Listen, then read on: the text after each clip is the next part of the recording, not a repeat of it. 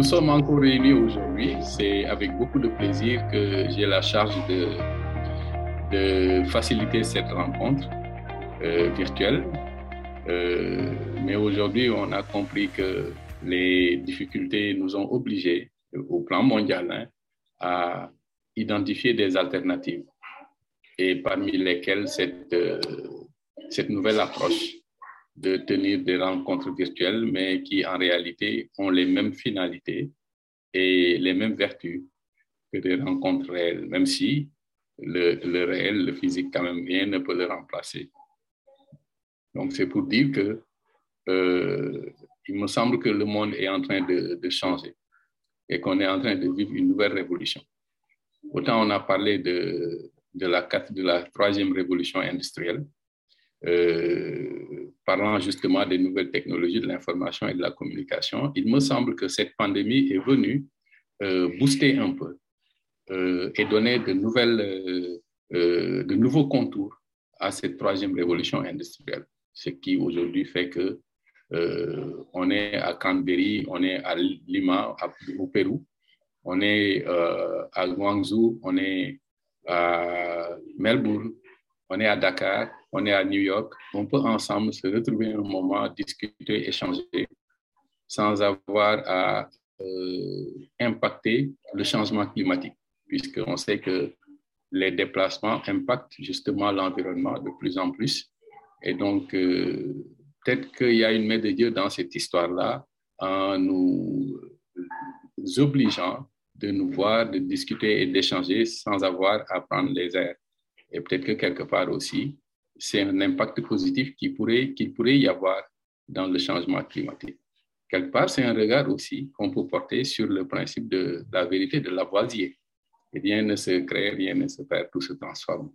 Quelque part, cette pandémie-là nous oblige à euh, définir d'autres alternatives qui n'empêchent pas au monde d'avancer, qui ne nous empêchent pas non plus euh, de vivre, de faire bouger les lignes en restant chez nous et euh, en continuant à échanger et à discuter développement, à discuter paix, à discuter sécurité, à discuter aussi ce qui nous réunit aujourd'hui ici, à discuter femmes, paix, sécurité, femmes, développement, euh, etc., etc.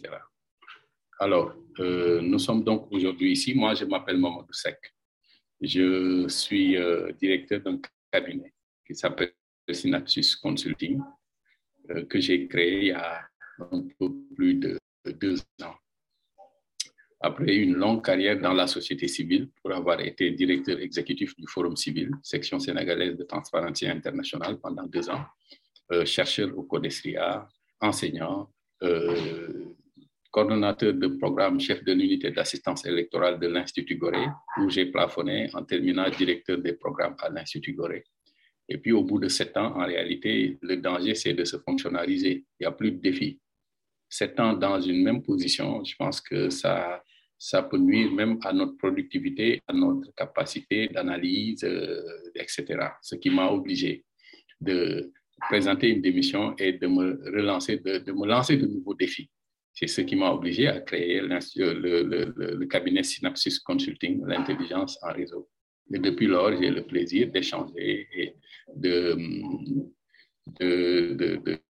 collaborer avec Partners West Africa qui m'a co confié euh, la coordination d'un projet d'envergure, euh, les sentinelles euh, des résolutions femmes, paix et sécurité, qui en réalité, ce webinaire s'inscrit dans un volet de ce projet-là.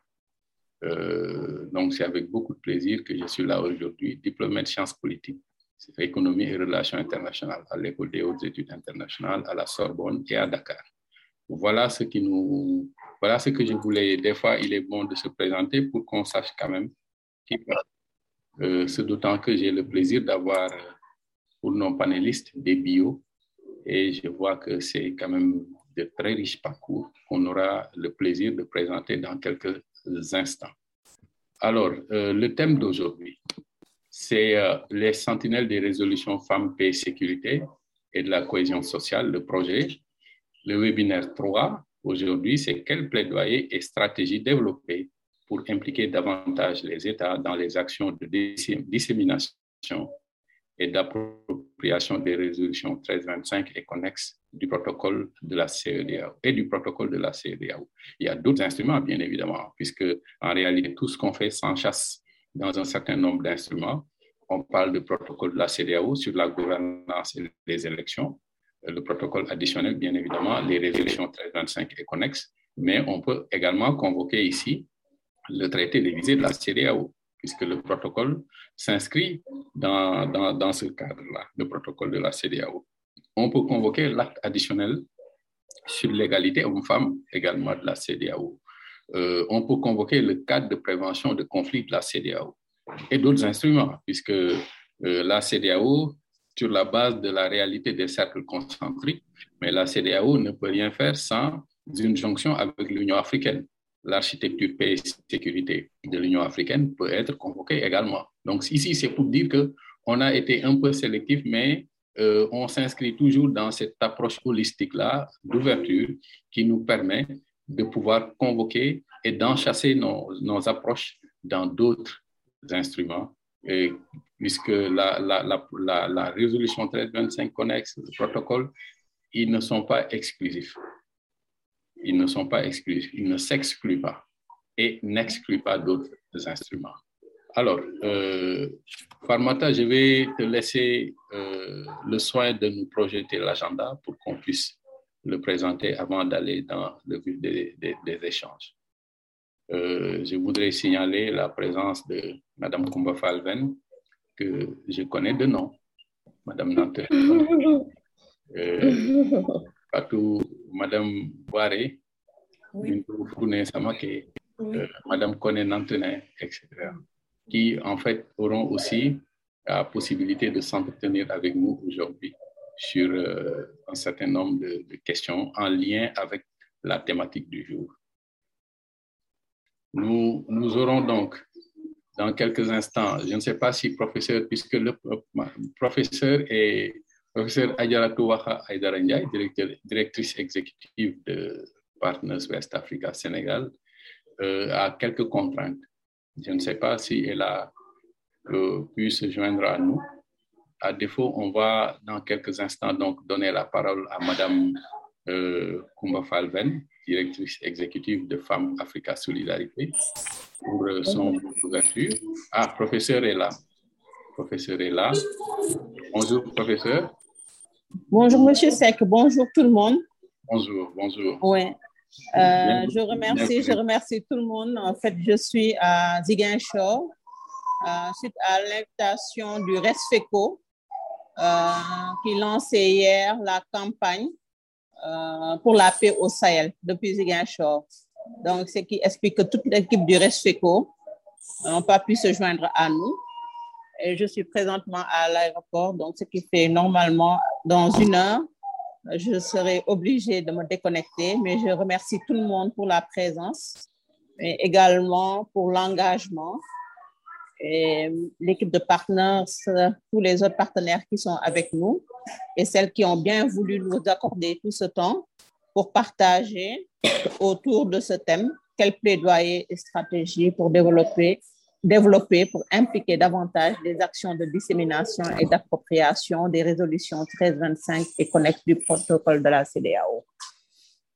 Donc, c'est sur ces mots, euh, parce que je pense que j'ai pas une très bonne connexion, je vais vous souhaiter un bon webinaire et laisser la parole à Madame Kumba Falven, que je remercie encore une fois pour sa disponibilité et son institution ainsi que les autres, je n'ai pas cité, mais toutes les institutions qui sont réunies avec nous pour cette coalition qui nous permettra peut-être de booster euh, les résolutions 13, 25 et connexes. Je vous remercie.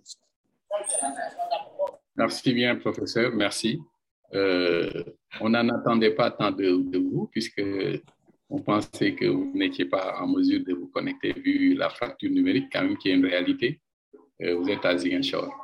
J'espère que le séjour s'est bien passé. Et bon vol pour Dakar. On va sans trop tarder laisser la parole donc à Madame Combo Falven. Nous aurons le plaisir d'écouter pour, son, pour le mot d'ouverture de cette session. Je voudrais rappeler que j'ai eu avec très grand plaisir euh, j'ai eu à collaborer avec Femme Africa Solidarité dans un passé récent et ce fut une collaboration très fructueuse. Et justement, c'était dans le cadre d'un programme sur la Casamance où il fallait euh, proposer et conceptualiser un projet d'envergure euh, avec l'Union européenne. Et ce fut un programme fructueux. Madame Fall, vous avez la parole. Madame Merci, monsieur le modérateur. Euh, je vous remercie pour, euh, pour ces mots très chaleureux. Voilà, et saluer également euh, professeur Adjara Touaha directrice executive partners West Africa, Madame Bintou Fune Samake, présidente nationale Wildaf Mali, Mama Hana Foster, euh, directrice exécutive du Centre africain pour la démocratie et les études de droits de l'homme, Madame Nantene Kone, présidente du euh, groupe de travail Femmes, Jeunes, Paix et Sécurité, Messieurs et Mesdames les membres du réseau des sentinelles des résolutions Femmes, Paix et Sécurité et de la cohésion sociale, les représentants des organisations féminines et partenaires, distingués invités, chers participants, en vos rangs et qualités. Au nom du réseau Les Sentinelles des résolutions Femmes, Pays Sécurité et de la cohésion sociale, je voudrais vous souhaiter la chaleureuse bienvenue et vous exprimer toute notre gratitude pour avoir bien voulu accepter euh, notre invitation et nous honorer de votre présence à cette troisième consultation régionale portant sur le plaidoyer et les stratégies adéquates à développer pour impliquer davantage les États dans les actions de dissémination et d'appropriation des résolutions 1325 et connexes, ainsi que du, du protocole de la CDAO. Excusez-moi. La résolution 1325 du Conseil de sécurité des Nations Unies constitue en effet le socle de l'agenda Femmes, Paix et Sécurité, avec ses quatre piliers que sont la prévention, la participation, la protection, la consolidation de la paix et le redressement. À ce jour, l'Afrique compte en effet 30 États membres qui ont adopté des plans d'action nationaux pour la mise en œuvre de la résolution 1325. Et 14 pays dans l'espace IDEAO ont adopté également un plan d'action national qu'il faut féliciter au passage.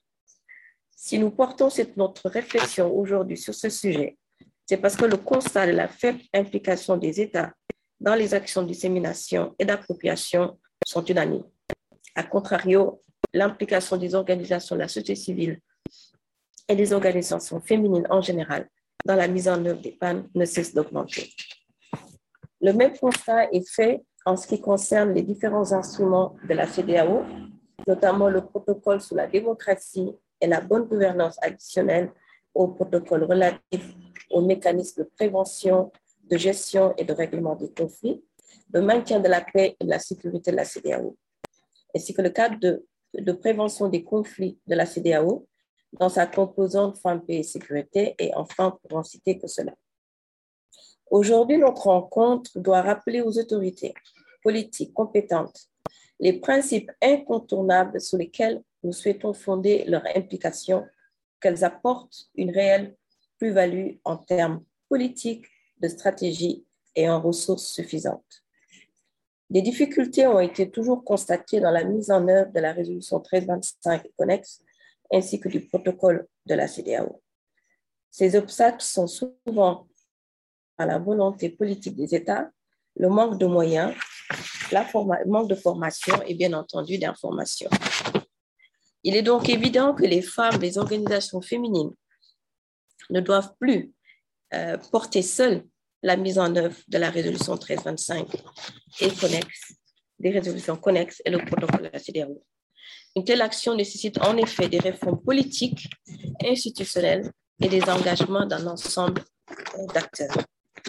Faire valoir l'essence même des résolutions 1325 et connexes et du protocole de la CDAO implique en effet une stratégie inclusive et participative à tous les niveaux, qui rappelle au pays la nécessité de domestiquer sans délai ces conventions. Ainsi, quatre piliers essentiels sous-tendent stratégie pour impliquer davantage les États dans les actions de dissémination et d'appropriation de ces résolutions. Et je vais les L'expertise, il faut que les États, particulièrement les départements en charge de l'agenda femmes, paix et sécurité, soient mieux outillés sur la théorie du changement et qu'ils développent des capacités de suivi et évaluation et de même qu'un accompagnement financier soit assuré à tous les niveaux. Le plaidoyer, il s'agira pour nous principalement de convaincre pour mobiliser la, la volonté politique qui influence les décideurs d'amplifier les événements institutionnels qui sont dans le champ d'action des organisations parties prenantes de tous bords. La communication. Il s'agira d'utiliser les outils de communication les plus pertinents en fonction des acteurs impliqués dans la mise en œuvre des résolutions 1325 et connexes et du protocole de la CDAO. Et enfin, la mobilisation. Elle est primordiale et passe par des actions de sensibilisation et des moyens suffisants et durables. Distingués invités, je voudrais terminer mes propos pour dire que la synergie au regard des besoins suscite l'engagement et le soutien des partenaires techniques et financiers, ainsi que des alliances avec les organisations de la société civile et des organisations féminines pour influencer ce processus déjà entamé à l'exemple du réseau Les Sentinelles. Les conclusions de nos travaux devront donc rendre compte des enjeux et les solutions à une meilleure implication des États dans les actions de dissémination et d'appropriation des résolutions 1325 et connexes et du protocole. Excellence, Madame la Ministre, nous sommes plus qu'honorés de votre présence aujourd'hui, ce qui traduit votre engagement à cet agenda commun. Aussi, nous voudrions compter sur votre leadership pour un plaidoyer fort auprès de vos pairs et soyez pour nous et soyez notre ambassadrice de l'agenda Femmes, Paix et Sécurité dans la sous-région ouest africaine et au Sahel. Permettez-moi enfin de remercier euh, chaleureusement Partners West Africa et ses partenaires pour l'initiative du réseau Sentinelle des résolutions Femmes, Paix Sécurité et de la cohésion sociale pour nous avoir associés Femmes Africa Solidarité euh, à ce projet, un programme phare régional de monitoring de la participation des femmes dans l'espace CDAO du Sahel, qui, comme vous le savez, va pouvoir contribuer valablement, effectivement, à la promotion des droits des femmes et à la plus grande implication dans les processus politiques de paix en Afrique de l'Ouest. Je vous remercie de votre aimable attention. Merci infiniment, Madame Venn, pour euh, ces mots pleins de sens et surtout pour avoir euh, avec brio campé le, décor de, cette discussion-là. On n'aurait pas fait mieux en termes de, background et euh, pour camper le décor, c'est ce qui nous permet de partir sur euh, de bonnes bases d'échange et de discussion. Je retiens les quatre impératifs que vous avez énumérés presque en fin de discours et qui, quelque part, nous, nous, nous, nous obligent tous à aller ensemble parce qu'il faut nécessairement une synergie des acteurs pour arriver à, réussir le pari euh, d'une union des femmes pour la résolution de ces instruments-là. Vous avez parlé d'expertise, vous avez parlé de plaidoyer, vous avez parlé de communication et vous avez parlé de mobilisation. Chacun de ces axes est essentiel pour nous permettre d'arriver à mettre la pression, si je puis m'exprimer ainsi, et arriver à ce qu'une stratégie bien huilée, bien réfléchie, puisse être mise en branle afin de faciliter la réalisation de tous ces instruments-là. Je vous remercie pour cela au nom de, de tout le groupe. Euh, je voudrais signaler que nous sommes suivis sur les réseaux sociaux euh, et que vous avez aussi les interprètes qui sont là parce qu'il me semble qu'aujourd'hui, euh, on aura une intervention en anglais et que donc euh, pour l'interprétation, il suffira juste de cliquer sur l'onglet qu'il y a en bas de l'écran à votre droite euh, au moment où vous, aurez besoin de le faire. Euh, alors, sans trop tarder, donc, nous allons retourner à l'agenda. s'il vous plaît, pour, voilà, après ce mot de, de, bienvenue, d'ouverture de Madame Venn, nous allons dans quelques instants passer la parole à Madame la ministre Ashta Djibrinsi, ministre de la Culture et de la Promotion de la Diversité euh, de la République du Tchad. C'est avec beaucoup de plaisir que nous l'avons aujourd'hui avec nous. Euh, et nous savons les, agendas très chargés. Mais hier, elle nous a un peu, euh, elle, a elle, elle, nous a rassurés. Quand on a parlé d'agenda chargé, elle-même nous a dit que ce serait un peu euh, blessant que de parler de mon agenda alors que chacun a son agenda chargé. Ça, ça nous a beaucoup rassurés lors des tests d'hier. Et c'est pour dire tout le, toute l'humilité et l'humanisme qu'il y a derrière ce, discours-là. Alors, je voudrais, au nom de tout le groupe, également au, au nom de Partners West Africa, euh, vous remercier, Madame la ministre, pour ces, ces gentils mots pleins de bienveillance. Et dans quelques instants, nous allons vous laisser la parole euh, autour de la problématique comment renforcer l'engagement des États du G5 Sahel pour la dissémination des résolutions femmes, paix et sécurité et du protocole de la CEDEAO. Je rappelle qu'on peut aller au-delà de ces instruments-là, puisque le Tchad, par exemple, sort du giron de la CEDEAO et donc pourrait éventuellement convoquer d'autres instruments qui s'appliquent au Tchad et à, à sa zone communautaire euh, et qui s'inscrivent sur ces problématiques femmes, paix, euh, sécurité. Après, Madame la ministre, nous passons la parole à Madame Bintou Founé Samake, présidente nationale du WILDAF Mali, sur la problématique de participation des femmes dans les processus politiques et décisionnels constructifs pour une stabilité durable en Afrique de l'Ouest et au Sahel. Après Madame Samake, nous aurons le plaisir d'écouter Madame Nantene Kone, présidente du groupe de travail Femmes, Jeunes, Paix et Sécurité en Afrique de l'Ouest, section Guinée, sur le thème plaidoyer et rôle des, sous-thème, je dirais, plaidoyer et rôle des plateformes et organisations féminines dans la médiation et la prévention des conflits en Afrique de l'Ouest et au Sahel. Et enfin, nous terminerons par Madame Anna Foster, euh, directrice exécutive du ACDHRS, euh, sur le thème, sur le sous-thème État anglophone, état des lieux, défis et perspectives pour l'atteinte des objectifs de l'agenda Femmes, Paix et Sécurité euh, Horizon 2030. Ça, paraît, ça pourrait paraître un peu euh, particulier que de parler d'État anglophone, de faire la césure État francophone, État anglophone, mais vous comprenez que même l'héritage historique a quelque part influé sur les trajectoires, selon qu'on est dans des États lusophones, anglophones ou euh, francophones. Donc, c'est ça qui a poussé à faire cette dichotomie État francophone, État anglophone. Peut-être qu'également, on pourrait apprendre de, cette, de, de, de la trajectoire des États, euh, du, des États anglophones, je dirais, euh, sur ces questions État des lieux, des perspectives pour l'atteinte des objectifs de l'agenda femmes, paix et sécurité. Après cela, nous aurons 30 euh, à 45 minutes d'échange avant qu'on fasse la synthèse euh, et aller vers une cérémonie de clôture. Et je rappelle que Madame la professeure, directrice euh, euh, nous quittera donc à, à 12 heures, ce qui voudra dire qu'après la synthèse, on va se quitter parce que matériellement, elle ne pourra pas être avec nous pour ce mot de clôture. Euh, mais je pense que son mot d'ouverture vaut également un mot de euh, clôture. Voilà.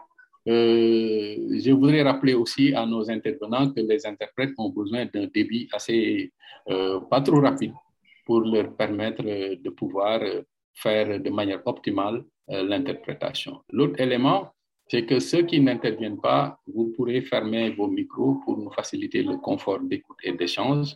Et si dans les échanges aussi vous avez besoin d'intervenir, euh, levez la main. À côté de l'onglet interprétation, vous avez la possibilité de lever la main. À défaut, ben, entrez et prenez la parole. Nous ne manquerons pas de vous la donner sans trop de, de difficultés. Vous avez aussi le chat euh, où vous pourrez poser des questions et nous ne manquerons pas d'y apporter des, des, réponses. Je voudrais juste euh, rappeler que dans le public aussi, les participants, nous avons quelques, quelques amis qui sont là et qui nous, qui nous suivent. Euh, je voudrais signaler la présence de, de, monsieur le commissaire divisionnaire euh, d'Embassar, euh, qui est avec nous et qui suit Partners West Africa et qui en est un intervenant de taille sur les questions sécurité routière. D'un point de vue plus, personnel encore, c'est, monsieur le commissaire m'a vu grandir. Donc, c'est, c'est, une vraie charge que j'ai d'ailleurs c'est une responsabilité que de devoir me, soumettre à cet exercice sous son regard et je sais qu'il est toujours bienveillant. Alors, sans trop tarder, monsieur, madame, madame la, ministre, euh, Ashtaj ministre de la Culture et de la Promotion de la Diversité en République du Tchad, nous vous laissons la parole pour 10 minutes sur le sous-thème Comment renforcer l'engagement des États du G5 Sahel pour la dissémination des résolutions femmes, paix, sécurité et du protocole de la CEDAO, le cadre de la République du Tchad. Madame le ministre, vous avez la parole. Merci. Merci, Monsieur euh, Sec, pour euh, votre introduction. Et c'est un très grand plaisir pour moi de me retrouver avec euh, mes frères et sœurs de l'Afrique grâce à la magie de l'homme blanc. C'est un réel plaisir pour moi de suivre également la communication de Madame la directrice exécutive de Partners West Africa, Madame Diaye. Et également, euh, je voudrais euh, saluer la directrice exécutive de Femmes Africa Solidarité, Madame Venn, qui a vraiment euh, présenté le décor pour nous permettre de nous concentrer. Donc, c'est avec un très grand plaisir que j'ai accepté, euh, malgré nos agendas chargés, comme je l'ai dit hier, euh, de faire cette communication sur euh, vraiment les efforts à fournir encore pour mettre en œuvre la 1325, au moins dans le continent africain. Donc, il s'agit de réfléchir un peu euh, par rapport à la réalité que nous avons constatée sur le faible niveau d'appropriation et de mise en œuvre, euh, comment faire pour engager davantage nos États pour que la, la dissémination et l'appropriation soient vraiment une réalité en faveur de ce que nous voulons toujours faire, promouvoir les femmes dans les initiatives de paix et de sécurité en Afrique. Je voudrais aussi remercier euh, vraiment cette initiative et j'ai beaucoup aimé euh, la dénomination de sentinelle de résolution parce qu'effectivement, c'est de cela que nous avons besoin. Alors, en ce qui me concerne, j'irai assez vite. Nous avons dix minutes, même si on doit avoir un débit lent. Euh, je voudrais simplement partager l'expérience euh, du Tchad que j'ai pu vivre et également euh, faire quelques propositions. Donc, tout d'abord, je voudrais vous dire comment on a pu faire la connaissance de cette nouvelle résolution, qui est la toute première, comme l'a si bien souligné Madame Venn, qui concerne vraiment les femmes.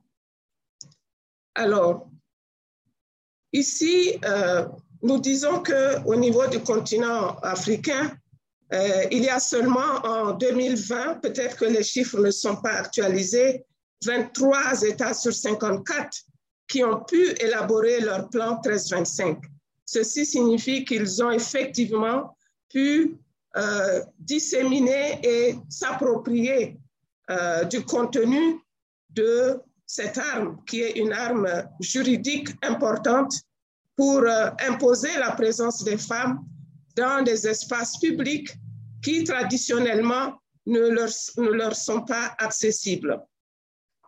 Alors, tout d'abord, il y a eu en 2008, pour ce qui concerne l'histoire de l'entrée de la 1325 au Tchad, donc on est à ce niveau-là, la première partie, c'est que c'est en 2008, euh, j'ai été contactée par une ONG euh, des Pays-Bas, Corded, qui me demandait de réaliser une évaluation de la mise en œuvre de la 1325 au Tchad. Et alors, lorsque j'ai voulu commencer, je me suis rendu compte que cette résolution n'était pas connue.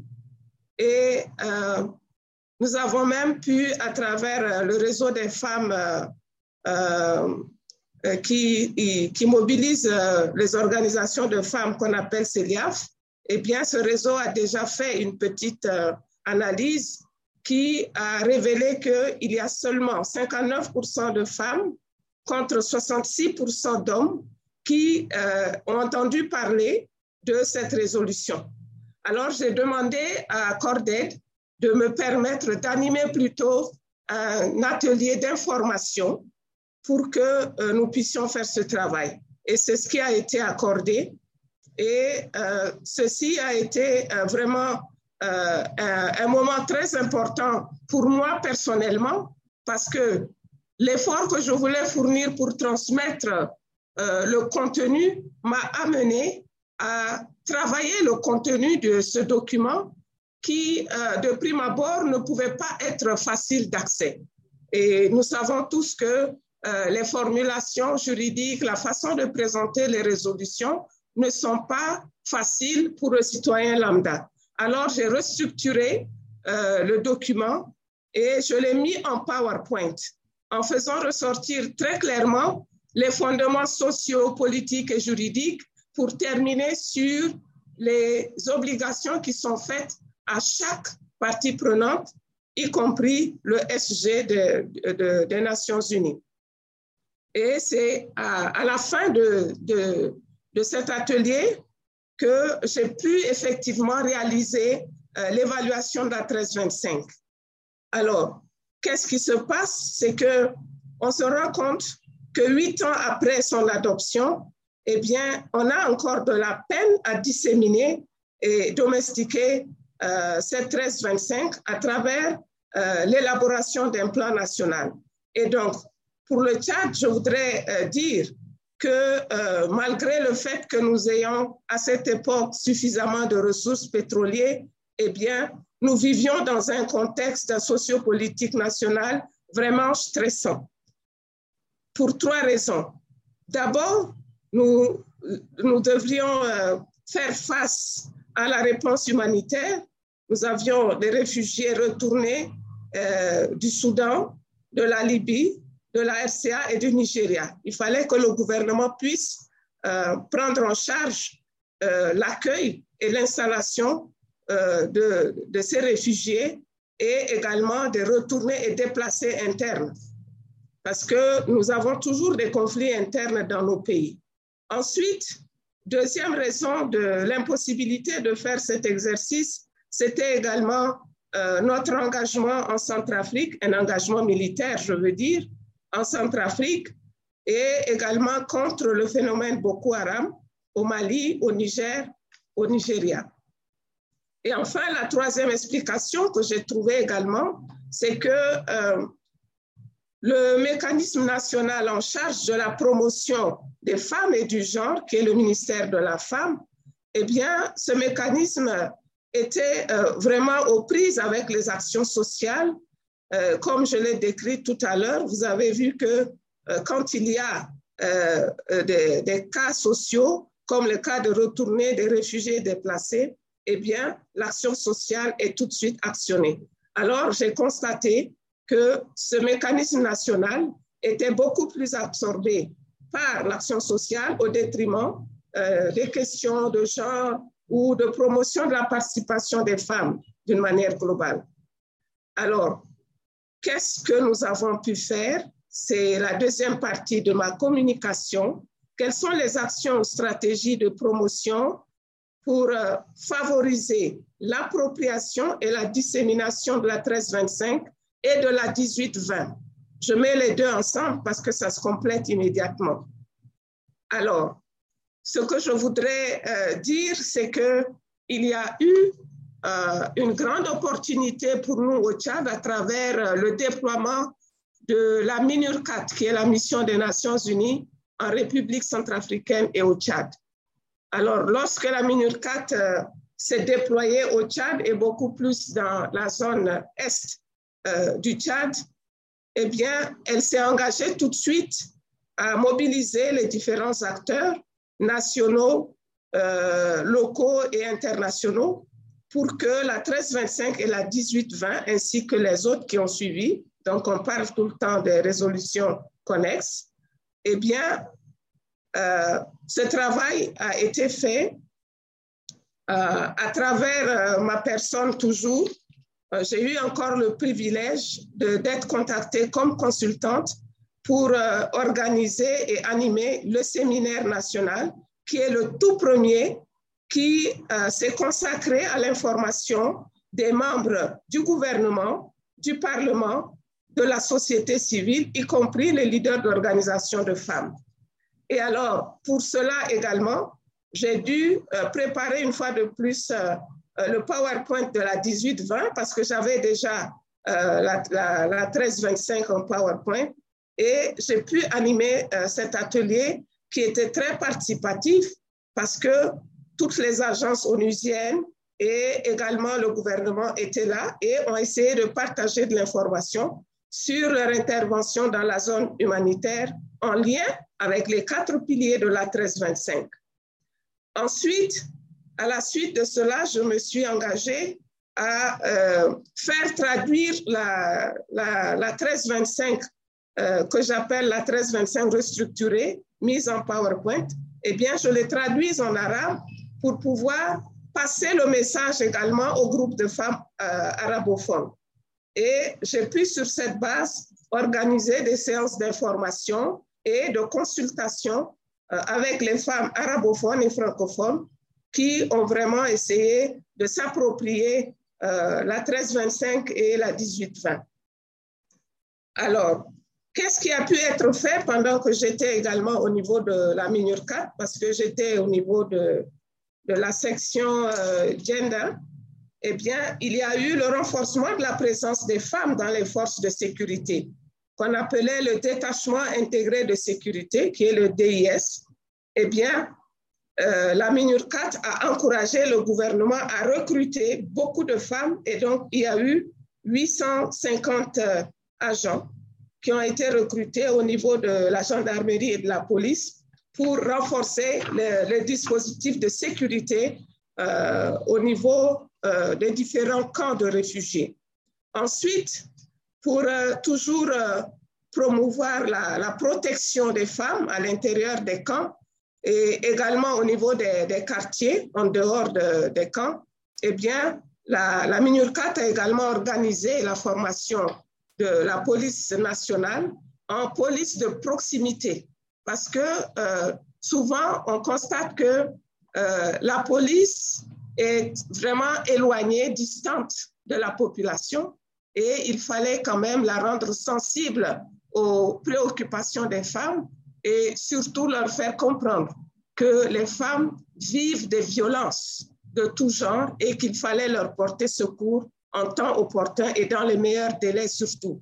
Parce qu'on a constaté qu'à l'intérieur des camps, il y avait beaucoup de cas de violence et donc, euh, et de la part des époux, lorsqu'ils étaient présents, parce qu'il y en a qui sont morts, les femmes se sont retrouvées seules. Et il y a également euh, de la part des communautés euh, hautes. vous êtes sans ignorer que lorsque il y a la réponse humanitaire, eh bien, les communautés hautes se sentent un peu frustrées parce que toute l'attention est concentrée sur les réfugiés, alors qu'au début euh, de l'accueil, ce sont euh, les provisions faites par les communautés hautes qui ont été partagées avec les réfugiés. Et donc, il y a souvent des tensions de ce genre qu'il faut gérer. Ensuite, j'ai également, au niveau de, mon, travail, lorsque j'étais là-bas, j'ai fait beaucoup de travail à l'intérieur des zones d'accueil. Il y avait plusieurs départements qui abritaient les camps.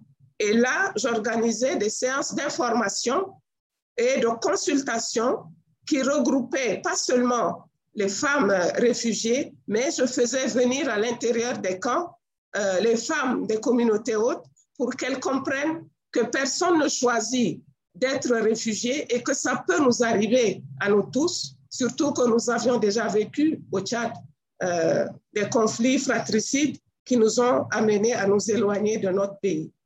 Et il y a eu également beaucoup de travail que j'ai fait avec la, jeunesse studiantine.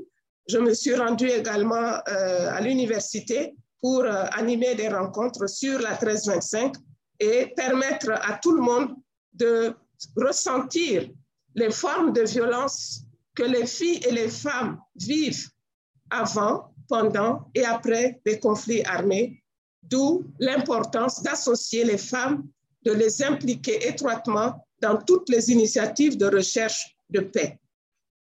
Nous avons également eu la possibilité d'organiser en tant qu'agence euh, UN, euh, euh, en appui au gouvernement, cette grande campagne lancée par le SG des Nations Unies, tous unis contre les violences faites aux femmes et aux filles. Et nous avons également euh, eu l'opportunité d'organiser et d'animer euh, le dixième anniversaire de la 1325. Donc ça, ce sont des choses que j'ai eu à faire dans le cadre euh, de mon contrat avec la MINURCAT et euh, j'ai beaucoup appris, j'ai beaucoup aimé ce travail que j'ai fait, malgré le fait que j'étais tout le temps en train de voyager en hélicoptère. Je n'ai pas senti la fatigue parce que euh, je me sentais vraiment interpellée pour faire ce travail. Alors, je voudrais partager avec vous quelques effets induits euh, par euh, l'adoption de cette résolution sur la gouvernance nationale quand bien même, vous serez peut-être surpris, nous n'avons pas pu jusque-là nous doter de notre plan national 1325. On verra plus tard les limites. Alors, qu'est-ce qui se passe ou qu'est-ce qui s'est passé? Euh, nous avons ressenti avec euh, l'aide des ADH, des ONG et des agences des Nations Unies qu'il y avait des changements qui euh, été introduit euh, à tous les niveaux et dans certains secteurs stratégiques qui étaient euh, vraiment retenus au niveau de la 1325. Le, code électoral, la justice, la sécurité, euh, la santé, eh bien, il y a eu des engagements forts qui ont été pris en termes de changement par le gouvernement. Et donc, j'associe le Parlement aussi parce que les lois c'est toujours au niveau du Parlement qu'on les fait adopter. Alors, nous disons qu'il y a eu d'abord l'amélioration du cadre juridique et législatif. Et donc, euh, qu'est-ce que nous pouvons relever? Euh, Le code électoral a été euh, revu pour obliger, par exemple, les partis politiques à la parité. Et nous avons avec ça des résultats au niveau des élections de 2013 la CENI avait au moins huit femmes, chose qui était rare euh, avec les anciennes commissions électorales nationales indépendantes. Et nous avons également eu trois femmes qui ont fait acte de candidature, dont une en indépendante. Alors, nous avons également euh, euh des actions au niveau juridique pour promouvoir la protection et l'accès des survivantes aux droits. Donc, concrètement, qu'est-ce qui s'est passé? Il y a eu la création de nouvelles juridictions euh, au niveau décentralisé. Il y a eu le renforcement de l'opérationnalité des juridictions parce qu'il a été constaté que euh, nos instances n'étaient pas bien équipées. Donc, il y a eu euh, des, tribunaux de grande instance, des maisons d'arrêt, des bâtiments qui ont été construits, rénovés et équipés. Et ensuite, il y a eu vraiment un grand travail qui a été fait par euh, la section euh, judiciale et correction euh, au niveau de la justice. il y a eu du personnel judiciaire qui a été formé. Le Tchad n'avait pas du personnel formé pour l'administration pénitentiaire, par exemple. Et là, avec la présence de la MINURCAT, nous avons maintenant une administration pénitentiaire avec des régisseurs formés et avec l'aménagement même des de lieux de détention en quartier pour femmes, enfants et hommes. Avant, ils étaient tous mélangés et c'était vraiment inhumain.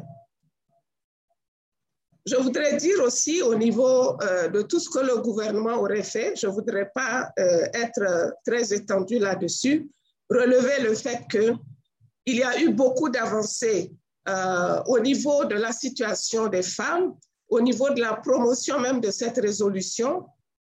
Quand bien même on n'avait pas de plan national 1325, eh bien, notre première dame a, joué un rôle très, très déterminant euh, dans l'amélioration de la situation et de la condition matérielle d'existence des femmes tchadiennes.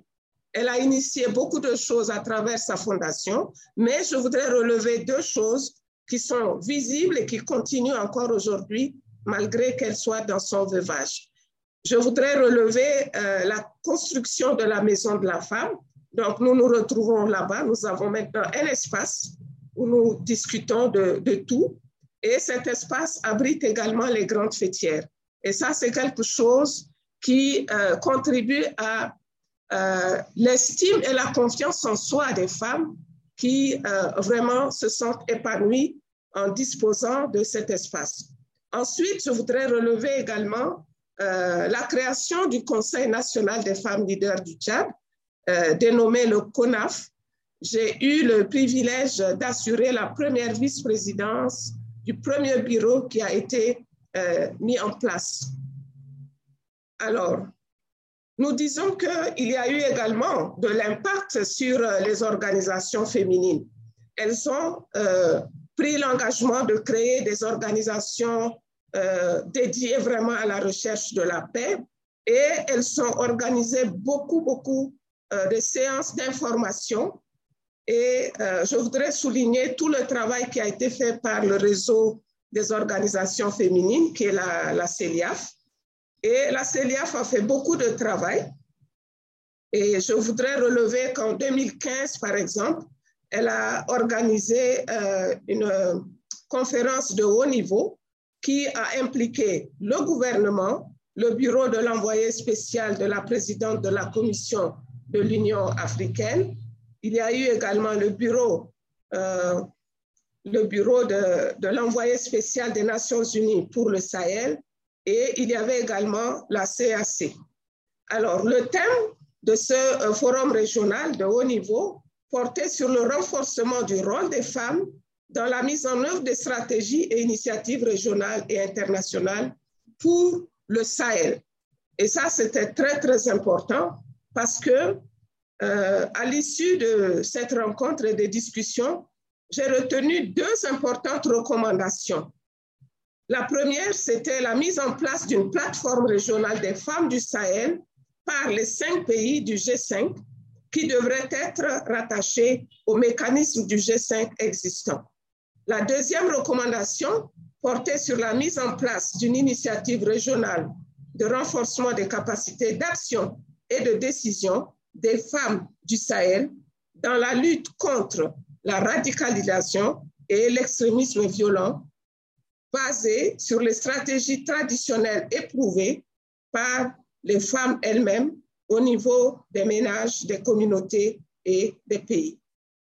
Donc ça, ce sont vraiment des conclusions fortes qui, euh, plus ou moins, n'ont pas euh, pu être mises en œuvre directement par euh, la CELIAF, mais qui font leur bonhomme de chemin à travers la création de ce que nous avons le plaisir de vivre avec le groupe Sentinelle des résolutions. Je voudrais également souligner une dernière chose très importante euh, qui a été euh, réalisée euh, et au niveau de laquelle j'ai également participé lorsque j'étais conseillère à la présidence, lorsque le défunt maréchal avait annoncé son intention de se présenter pour un sixième mandat, eh bien, le Tchad a vibré. Il y a eu beaucoup de réactions des, des partis politiques et nous avions senti vraiment que la tension était très forte. Et la CELIAF a demandé et obtenu euh, du maréchal euh, la possibilité d'offrir des bons offices. Et c'est comme ça que euh, je me suis engagée à mobiliser les fêtières et à travailler pour la création de ce qu'on appelle aujourd'hui la coalition des femmes tchadiennes médiatrices pour la paix durable. Nous parlons de paix durable et pas seulement des négociations de paix qui se font à coups de billets et qui n'ont aucune euh, durée pour les femmes et les communautés. Je voudrais également euh, relever que pendant cette période, l'adoption de cette 1325 a également eu de l'effet sur euh, des ONG nationales et internationales qui sont sur le sol tchadien ou parfois ailleurs. Il y a eu la réalisation de quelques études et euh, ces études ont porté naturellement sur euh, la participation des femmes dans la résolution des conflits. Et donc, euh, nous avons le groupe citoyen qui a réalisé une étude sur la typologie des conflits en essayant de mettre en évidence le rôle que les femmes, qu'elles soient au nord ou au sud du pays, peuvent jouer. Parce qu'on a l'impression que euh, la femme ne peut pas prendre part aux décisions dans l'espace public, comme nous le savons tous. Et lorsque j'ai animé la restitution euh, de cette étude en zone sahélienne euh, à, l'est du Tchad, eh bien, avec les, religieux, il a été relevé que l'islam n'interdisait pas aux femmes de se présenter en public, pourvu qu'elles se couvrent, mais elles ont le droit à, la parole, elles ont le droit à l'expression. Et donc, ça, ce sont des choses intéressantes. Il y a eu également euh, l'analyse des conflits et la participation des femmes et des jeunes, une étude qui a été réalisée par euh, Search for Common Ground avec le financement euh, UNICEF. Et donc, ça, ce sont des choses intéressantes que nous devrions ressortir. Je ne voudrais pas oublier une importante étude qui a été menée par euh, une ONG américaine qui a travaillé ici au Tchad, mais sur euh, la participation politique des femmes. Eh bien, Counterpart a euh, réalisé une étude importante sur les obstacles à la participation politique des femmes. Et donc, la 1325 était au cœur de cette étude aussi. Et ce travail a vraiment été d'un très grand secours aux organisations de femmes. Alors, je voudrais maintenant, avec votre permission, aller vers euh, les limites que j'ai observées assez rapidement à l'appropriation, à la dissémination. Madame la ministre, vous pourrez rapidement conclure, ce qui nous permettra de, s'il vous plaît. Euh, Qu'est-ce que vous voulez? Je parle des stratégies Oui, vous pouvez Je aller. vais parler des stratégies parce que je vais laisser tomber les, les limites. J'ai déjà parlé un peu des limites, c'est le format qui est inaccessible, c'est le faible euh, niveau euh, de compétences techniques des organisations de femmes, c'est également au niveau du gouvernement et du Parlement. On considère la 1325 comme une affaire de femmes et ça c'est très important à retenir comme limite à l'appropriation et à la dissémination. Alors qu'est-ce que je peux euh, proposer comme stratégie? C'est vraiment de travailler d'abord au niveau central pour s'approprier avant de procéder à la dissémination et à la domestication. Parce que tant qu'on n'a pas des idées claires sur la chose, on ne peut pas en parler ou transmettre aux autres. Alors, ce que je dirais rapidement, c'est que dans un premier temps, je propose qu'il y ait l'obtention de l'engagement personnel des chefs d'État au niveau continental. Ça peut être au niveau du G5 ou au niveau de l'Union africaine, mais ils doivent signer un document avec des indicateurs qui prouvent qu'ils vont travailler sur la 1325. Parce que dans nos pays, c'est comme ça que ça se passe. Lorsque le chef de l'État donne de l'ordre, le top-down, ça marche. Mais lorsqu'on veut passer par le ministère de la Femme, ça ne va jamais aboutir. Ensuite, dans le même sens, je pense qu'il faudrait confier le lead ou bien associer dans ce lead euh, les départements en charge de la sécurité, de la défense, du plan et de la coopération, ainsi que la justice. Parce que quand les choses restent au niveau du ministère de la Femme, ça ne va jamais bouger. C'est toujours quelque chose comme ça. Ensuite, il faut renforcer les capacités institutionnelles et opérationnelles des structures nationales et de la société civile. Certainement que nos ministères ont besoin d'avoir de l'expertise en interne. Vous voyez, avec le changement des ministères euh, et également les, directeurs, euh, il n'y a pas d'appropriation possible au sein du, du, département. Et donc, je fais toujours un plaidoyer en faveur de la mise à disposition d'une expertise au sein du ministère, parce qu'en ce moment, il y a la coopération suisse, il y a également l'Espagne qui se sont engagés à accompagner le ministère pour élaborer le plan 1325. Mais c'est un peu difficile parce que euh, en interne, toujours au niveau du mécanisme national, on ne sait pas comment faire, par où commencer pour la planification de la 1325. Et euh, je dirais également que ce serait bien de voir euh, comment mettre en place des cellules 1325 comme les sentinelles que nous avons maintenant à tous les niveaux de grandes institutions gouvernementales, le gouvernement, le Parlement, y compris la primature et la présidence, parce que c'est là que les décisions se prennent. Et il est également important de voir comment euh, créer un espace où gouvernement, société civile et agences se retrouvent pour vraiment travailler euh, l'appropriation et la dissémination. Je finirai par euh, la phase de domestication. Une fois qu'on a fait tout ce travail, eh bien, nous disons que euh, c'est important de voir euh, comment organiser des sessions d'information et de formation en langue locale au niveau des provinces. Et même dans la ville ici, il y a des gens qui ne comprennent pas français. Alors, il faut voir comment faire des audios pour que, à tous les niveaux, les gens puissent s'approprier euh, la 1325. Et ensuite, on ira maintenant à l'élaboration du plan. Et je voudrais rappeler que jusque-là, je ne sais pas ce qui se passe au Mali ou au Sénégal, mais le Tchad n'a pas pu encore élaborer euh, cette liste de candidats tchadiennes qu'on devrait envoyer au, SG des de Nations Unies de manière à ce que ces, ces candidates puissent également assurer sa représentation euh, dans les pays qui sont en conflit. Jusque-là, nous n'avons pas pu bouger et là, j'aimerais bien avoir aussi votre expérience sur le sujet.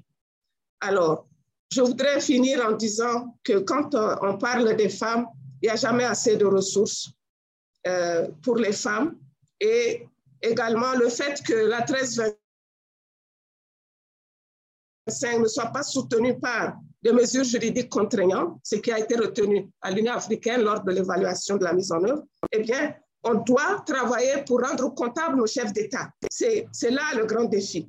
Ensuite, je dirais qu'on devrait professionnaliser les médias et créer également un fonds spécial dédié euh, à la 1325 parce que nous voyons que l'instabilité dans euh, l'ouverture des guichets favorables à cette thématique est également un gros souci pour les organisations de femmes. Donc, je voudrais m'arrêter ici euh, en disant que nous avons du pain sur la planche, mais euh, nous ne désarmons pas. Le Tchad a fait beaucoup de choses qui vont dans le sens de la réalisation des quatre piliers, mais naturellement, nous n'avons pas d'indicateurs pour mesurer tous les progrès réalisés dans ce sens, mais nous espérons qu'avec euh, les échanges que nous aurons, nous pourrons capter des astuces qui nous permettront également euh, d'aller de l'avant, au moins avoir une première génération, parce que les autres sont déjà à leur cinquième génération. Je vous remercie. Merci infiniment, Madame la ministre, pour euh, cette intervention de qualité et remplie d'informations.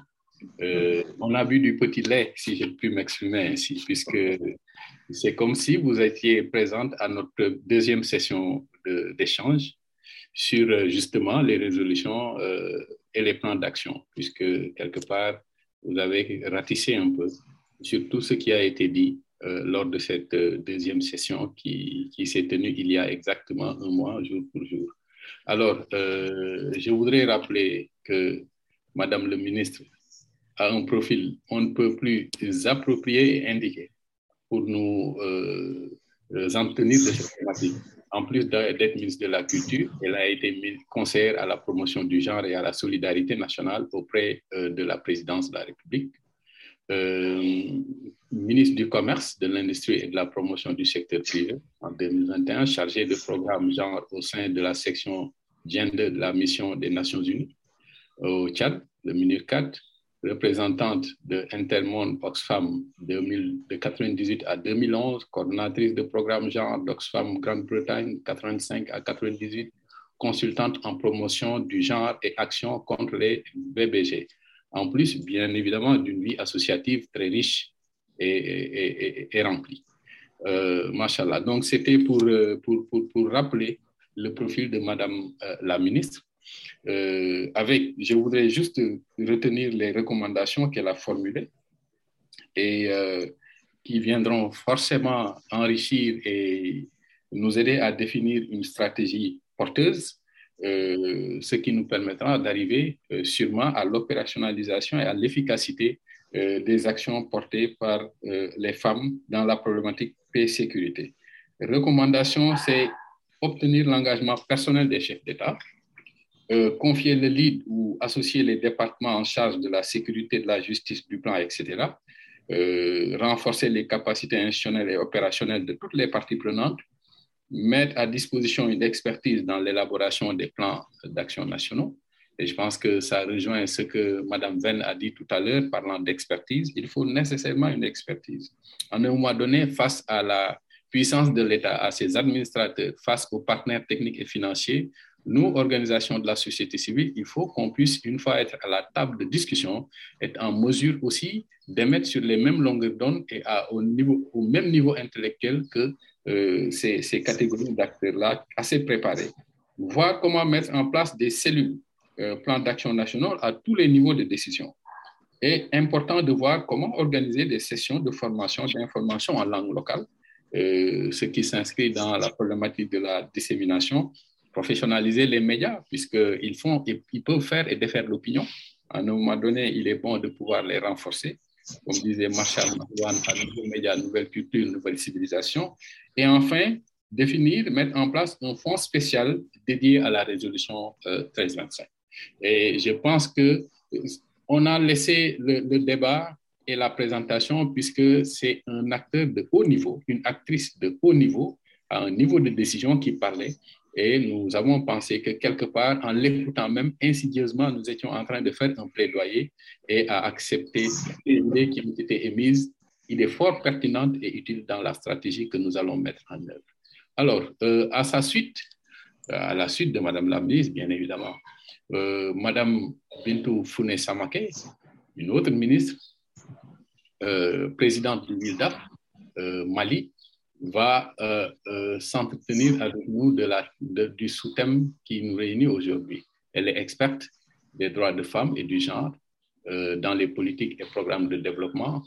Elle a été formée dans de prestigieuses institutions nationales et internationales et a enseigné le droit civil dans les grandes écoles, comme l'ex-école normale, École nationale d'administration et École militaire d'administration de Koulikoro. Très engagée sur les questions de femmes, droits humains euh, démocratie, ordre de l'ordre, euh, national, officier de l'ordre national du mérite, la République française, chevalier de l'ordre national de la République du Mali.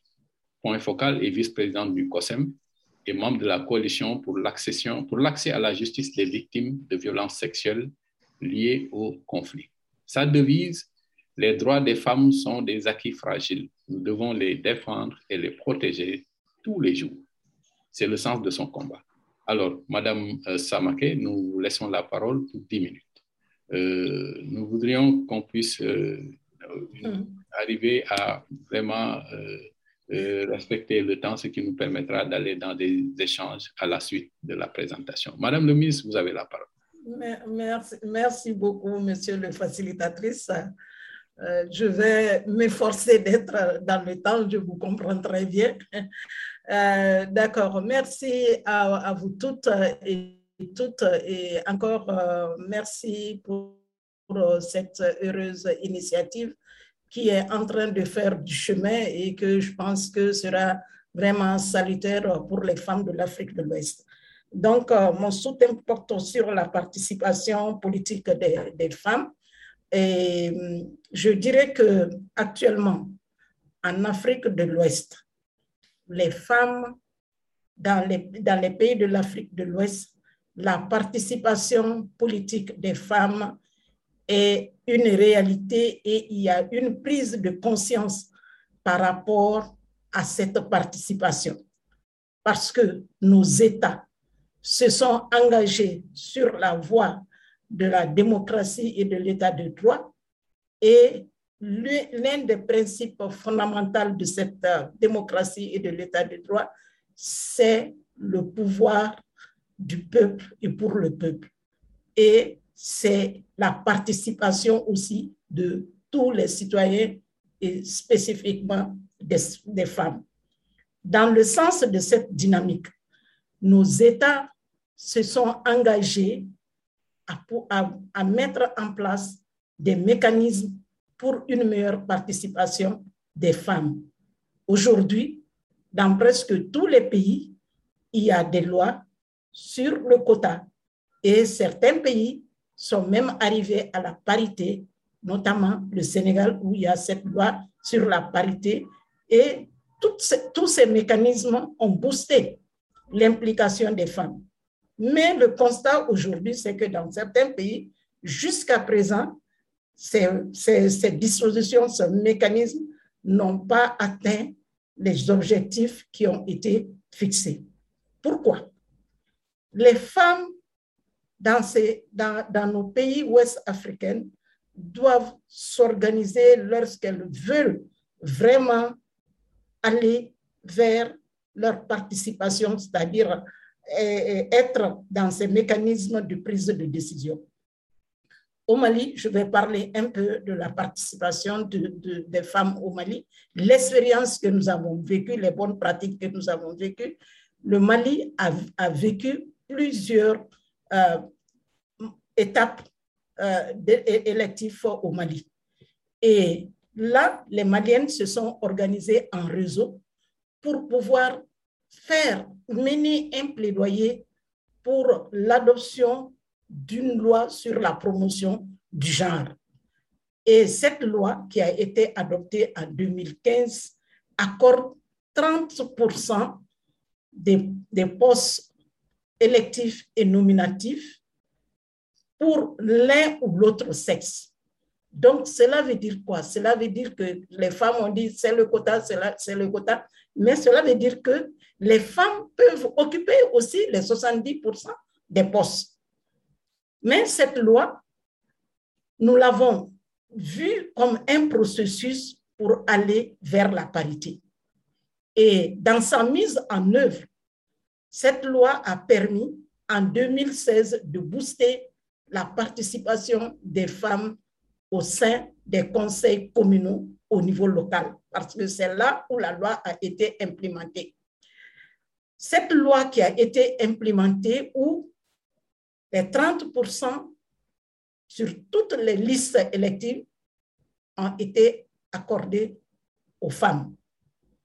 Mais cette loi rencontre aujourd'hui des obstacles en ce qui concerne les postes nominatifs parce qu'il n'y a pas de mécanisme de pression pour amener les décideurs politique et administrative à nommer des femmes à des postes de décision, à des postes de décision nominative. Mais qu'à cela ne tienne, les femmes maliennes ont pu faire la dissémination de cette loi à tous les niveaux. Donc déjà, le niveau local est mobilisé et nous sommes en train de nous apprêter pour aller à un niveau euh, nationales et régionales. Les élections futures, les femmes vont s'apprêter avec cette loi pour en faire un outil de bataille, parce que c'est de ça aussi euh, qu'il s'agit. En dehors euh, de, de, cette loi, les femmes euh, maliennes se sont organisées au sein d'une coalition, d'une coalition pour non seulement observer le processus électoral, parce que de ça aussi, ça, c'est une clé de participation. Comment ça se passe? Qu'est-ce qui se passe? Est-ce que nous avons une emprise sur ça? Le processus électoral aujourd'hui est suivi par des femmes. Et le processus, quand on dit le processus électoral, c'est avant, pendant et après. Et cette implication des femmes dans le suivi du processus électoral a permis un éveil de conscience des femmes à la base parce qu'elles se sont senties responsabilisées, mobilisées et ont même adopté d'autres outils parce que ce processus au Mali, nous l'avons évalué à travers euh, les outils euh, de communication. Donc, c'était une mobilisation d'ensemble, mais chaque groupe était dans sa zone de résidence et avait les outils pour pouvoir renseigner le processus électoral. L'enregistrement sur les listes électorales, la révision des listes électorales, euh, l'élaboration et l'accès aux, documents pour se faire enregistrer, mais aussi le suivi des élections, le, le suivi des violences électorales par les femmes. Et donc, ce processus aujourd'hui est un mécanisme qui est en place et qui, à mon sens, est bien nulé. Aujourd'hui, au Mali, nous avons les réformes institutionnelles. Les femmes se sont organisées au sein des grands fêtières. Nous avons le réseau des femmes ministres et parlementaires qui a pris le lead de pouvoir impliquer les femmes à pouvoir s'approprier ces réformes institutionnelles qui sont en cours dans notre pays. Donc, nous devons faire en sorte que les instruments, les conventions qui ont été ratifiées pour booster la participation des femmes puissent être une réalité dans nos pays. Les femmes doivent porter ces, instruments, les disséminer et pouvoir vraiment faire en sorte mener le plaidoyer auprès des décideurs pour que ces, ces instruments puissent avoir, euh, une, puissent avoir une effectivité, même si l'effectivité commence déjà, nous avons des acquis timides, mais nous pensons que lorsque les femmes vont continuer à s'y mettre, nous pourrons avoir des résultats tangibles. Ça, c'était une première euh. Ça, c'était la première partie que je voulais partager avec vous. En ce qui concerne le sujet qui nous réunit réellement, c'est-à-dire quelle stratégie nous devons mettre pour, nous devons faire pour le plaidoyer, ça, je l'ai fait à deux niveaux, c'est-à-dire au niveau des États, parce qu'aujourd'hui, la question, l'Afrique de l'Ouest est vraiment euh, dans une zone de turbulence. C'est l'insécurité qui s'est installée un peu partout dans le, dans, dans le Sahel. Et l'outil, c'est-à-dire la Convention 1325, est un véritable outil pour nous pour permettre la participation des femmes à, euh, à la consolidation de la paix. Actuellement, si nous faisons l'état des lieux, nous, constatons que plusieurs pays dans la sous-région ont, mis en place, ont, pu faire élaborer et adopter des plans d'action nationaux de la 1325. Le Mali. Est à sa troisième génération. Donc, je pense qu'au niveau local, déjà, nous devons vraiment faire la situation de, de, la mise en œuvre de, nos plans, de, de notre plan d'action au niveau national. Qu'est-ce qui est en train de faire? Est-ce que les engagements qui ont été pris par les partenaires, ces engagements ont été respectés? Qu'est-ce que l'État a mis comme ressources pour la mise en œuvre de nos plans? Et qu'est-ce que nous-mêmes nous avons pu mobiliser pour mettre en œuvre ces plans. Et le constat est qu'au Mali, ces plans n'atteignent jamais les objectifs escomptés parce que les engagements pris par les, les, partenaires ne sont pas là, les ressources ne sont pas là, et aussi les organisations de la société civile ne parviennent pas à mobiliser suffisamment pour mettre en œuvre ces plans. Donc, je pense que dans chaque État aujourd'hui, au sein de notre réseau, nous devons faire la situation exactement et mettre en place un pool d'experts national pour faire le plaidoyer au niveau national pour non seulement disséminer la 1325, mais aussi faire le plaidoyer pour que l'État puisse mettre des ressources pour la mise en œuvre de, de la loi de, de, la, de la 1325. Au niveau de la CDAO, qu'est-ce que nous devons faire au niveau de la CDAO Au niveau de la CDAO, nous savons déjà que nous n'arrivons pas sur un terrain vierge. il y a déjà des initiatives qui, sont, qui ont été réalisées et des initiatives qui sont en cours. Nous devrons quand même faire la situation, le point, l'état de la mise en œuvre aussi, le point sur l'état de la mise en œuvre de l'agenda Femmes, Paix et Sécurité au niveau de la CDAO. Et aussi voir qu'est-ce que nous pouvons construire sur cet agenda. Parce qu'aujourd'hui, l'un des grands problèmes des femmes, c'est que c'est l'éternel recommencement. Quand un groupe naît, nous ne faisons pas de rétroaction pour voir qu'est-ce qui a été fait avant, qu'est-ce qui a été fait avant nous. Donc, nous devrons construire sur déjà des acquis, pouvoir les consolider et aller de l'avant. Donc, ce diagnostic doit se faire au niveau de la CDAO.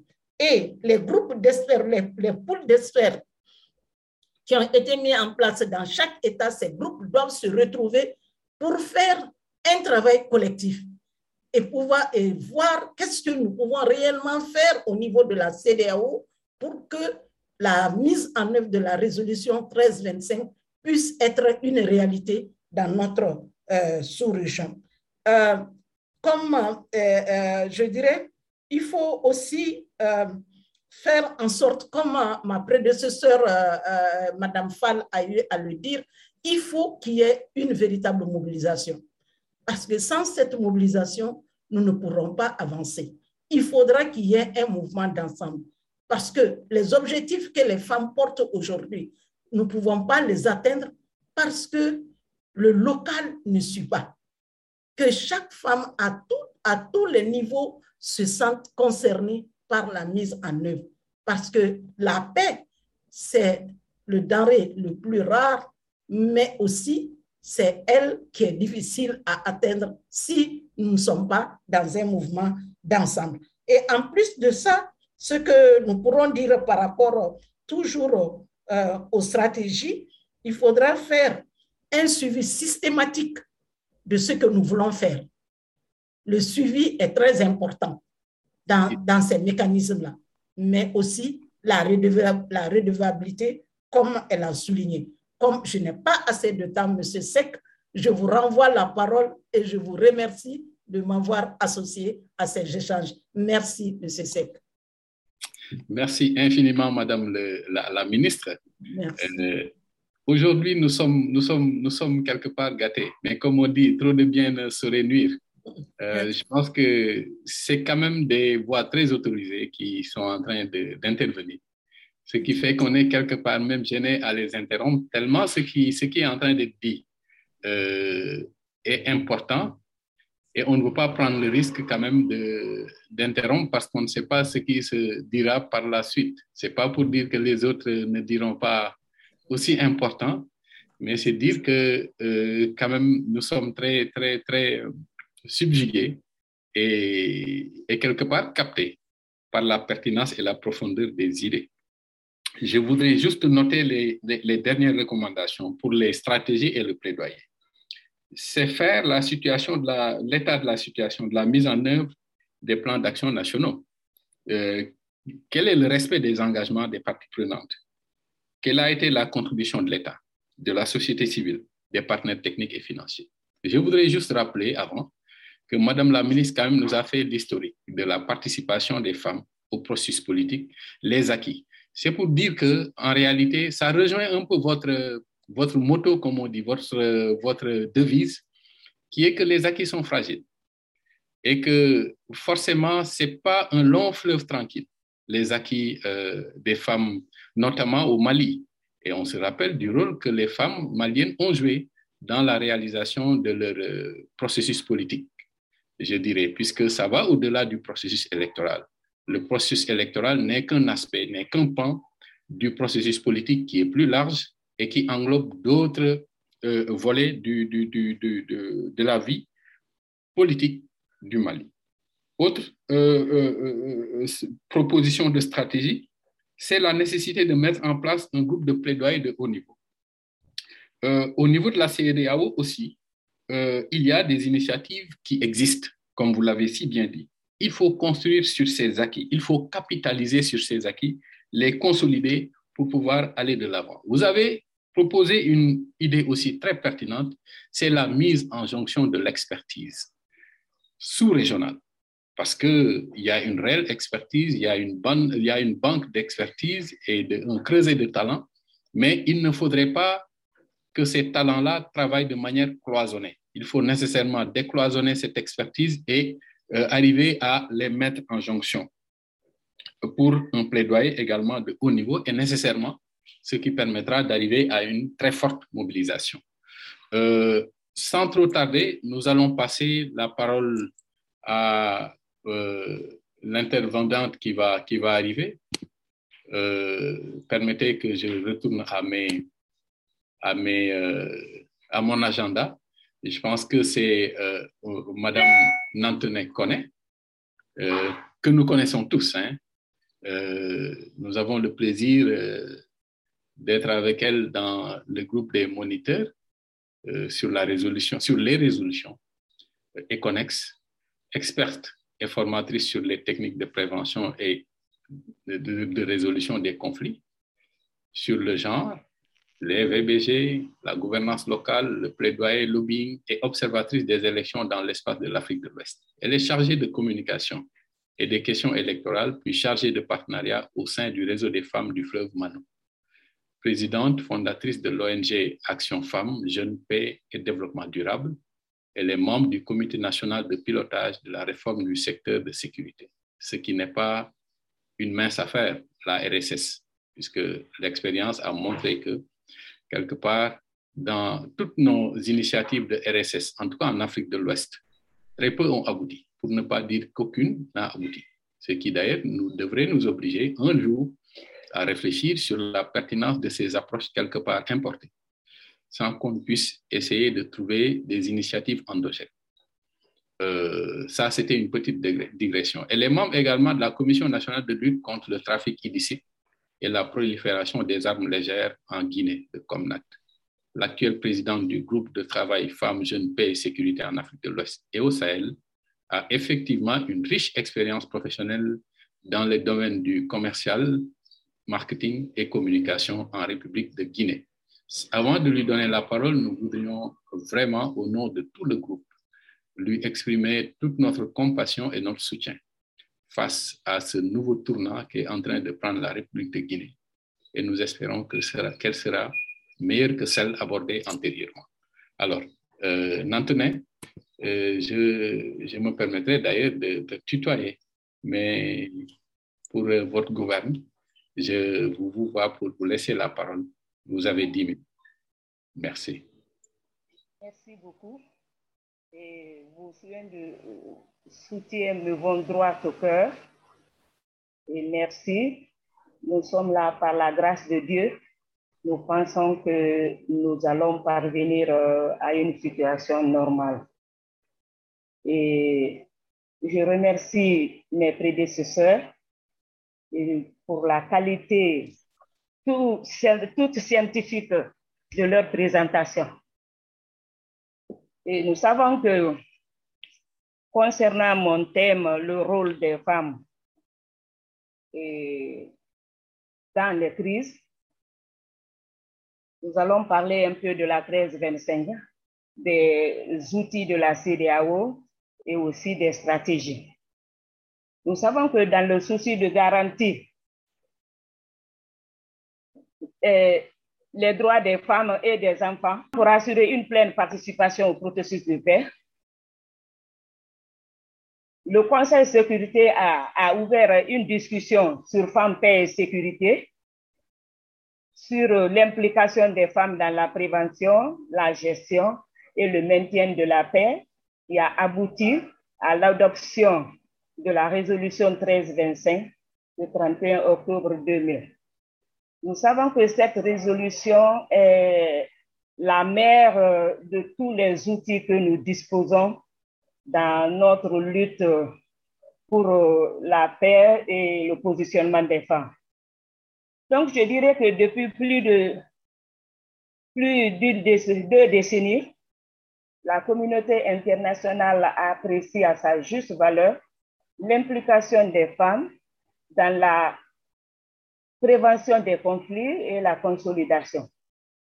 Ceci explique l'adoption de la 1325 qui reste euh, le repère de, tout, de toutes les actions des femmes en faveur de la paix et de la sécurité. Mais au, au plan sous-régional, la CDAO a adopté en 1999 le protocole relatif au mécanisme de règlement et de maintien de la paix et la sécurité.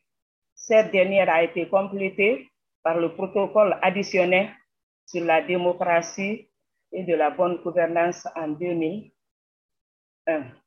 La CDAO a également adopté une convention sur les armes légères et de petit calibre. Et c'est en ce sens que monsieur, mes prédécesseurs disaient que nous avons beaucoup d'autres outils. Donc, il faut reconnaître, malgré les dispositions de part et d'autre, les lois votées en octobre 2000 et le protocole en 1990 n'ont pas permis l'implication effective des femmes dans les mécanismes aussi régionaux que nationaux de prévention, de, de gestion de conflits et de la consolidation de la paix. Cette perpétuation des conflits se concrétise dans notre région par différents événements. En Côte d'Ivoire, la chute du président Guago et l'instabilité constante. En Gambie, la chute de Yaya Diamé et une crise post-électorale.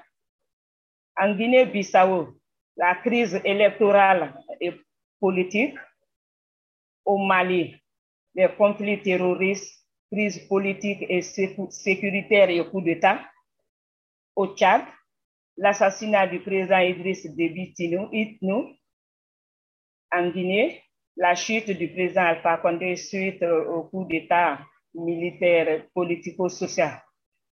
Mais on dira aussi que depuis euh, les années 2018, la Guinée a connu des crises consécutives.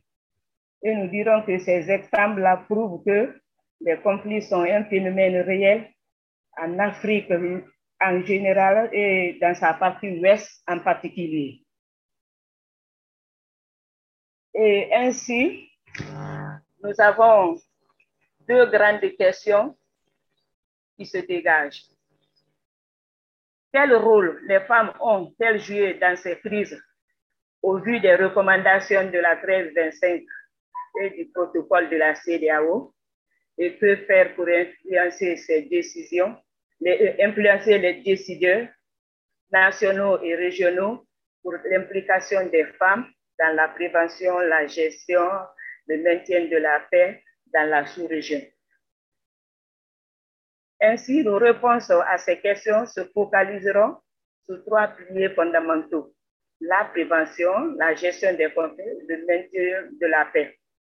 Les stratégies d'accroissement de l'implication des États dans les actions de dissémination, d'appropriation de la résolution 1325 et du protocole de la CDAO, ainsi que les, perspectives.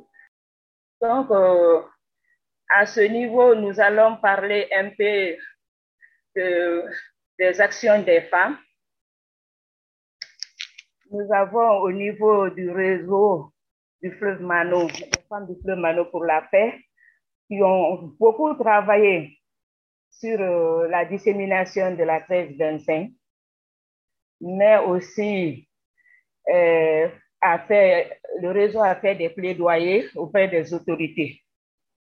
Mais en termes d'action, au niveau du protocole, nous savons que la 1325 est une résolution qui s'impose et les protocoles, il faut que les États les ratifient les femmes s'invitent parfois dans ces actions. Quand je prends pour exemple le règlement du conflit politique qui a existé dans les années 90 entre le président Conte Tidjane et Shai Taylor, c'est les femmes qui se sont invitées et elles sont parvenues par assez de stratégies des fois formelles, informelles, pour résoudre ce conflit dans la sous-région. Et quand on prend au niveau national, au niveau national, euh, en Haute-Guinée, nous avons la région de Mandiana qui fait frontière avec le Mali. Et souvent, on a des crises répétitives.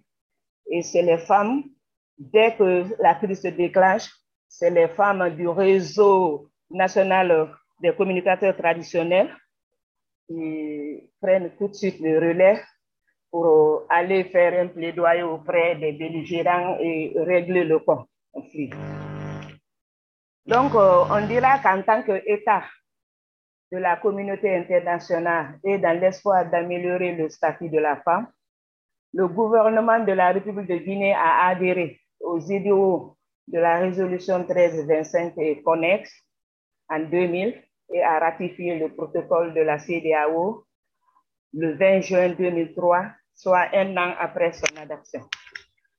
Pour traduire la déclaration du Conseil de sécurité des Nations Unies en actes concrets, le gouvernement guinéen, à travers le ministère des Affaires sociales, de la promotion féminine et de l'enfance d'alors, élaboré des plans d'action nationaux 2009-2013 euh, et 2013-2017 sur la résolution 13.25. Et là, ça a été sous l'appui financier du BNFPA et du PNUD. Et depuis le deuxième plan 2017, la Guinée, nous prenons encore à remettre le troisième plan euh, en exécution d'abord l'élaborer et ensuite euh, commencer la mise en œuvre. Donc, euh, nous avons quelques résultats selon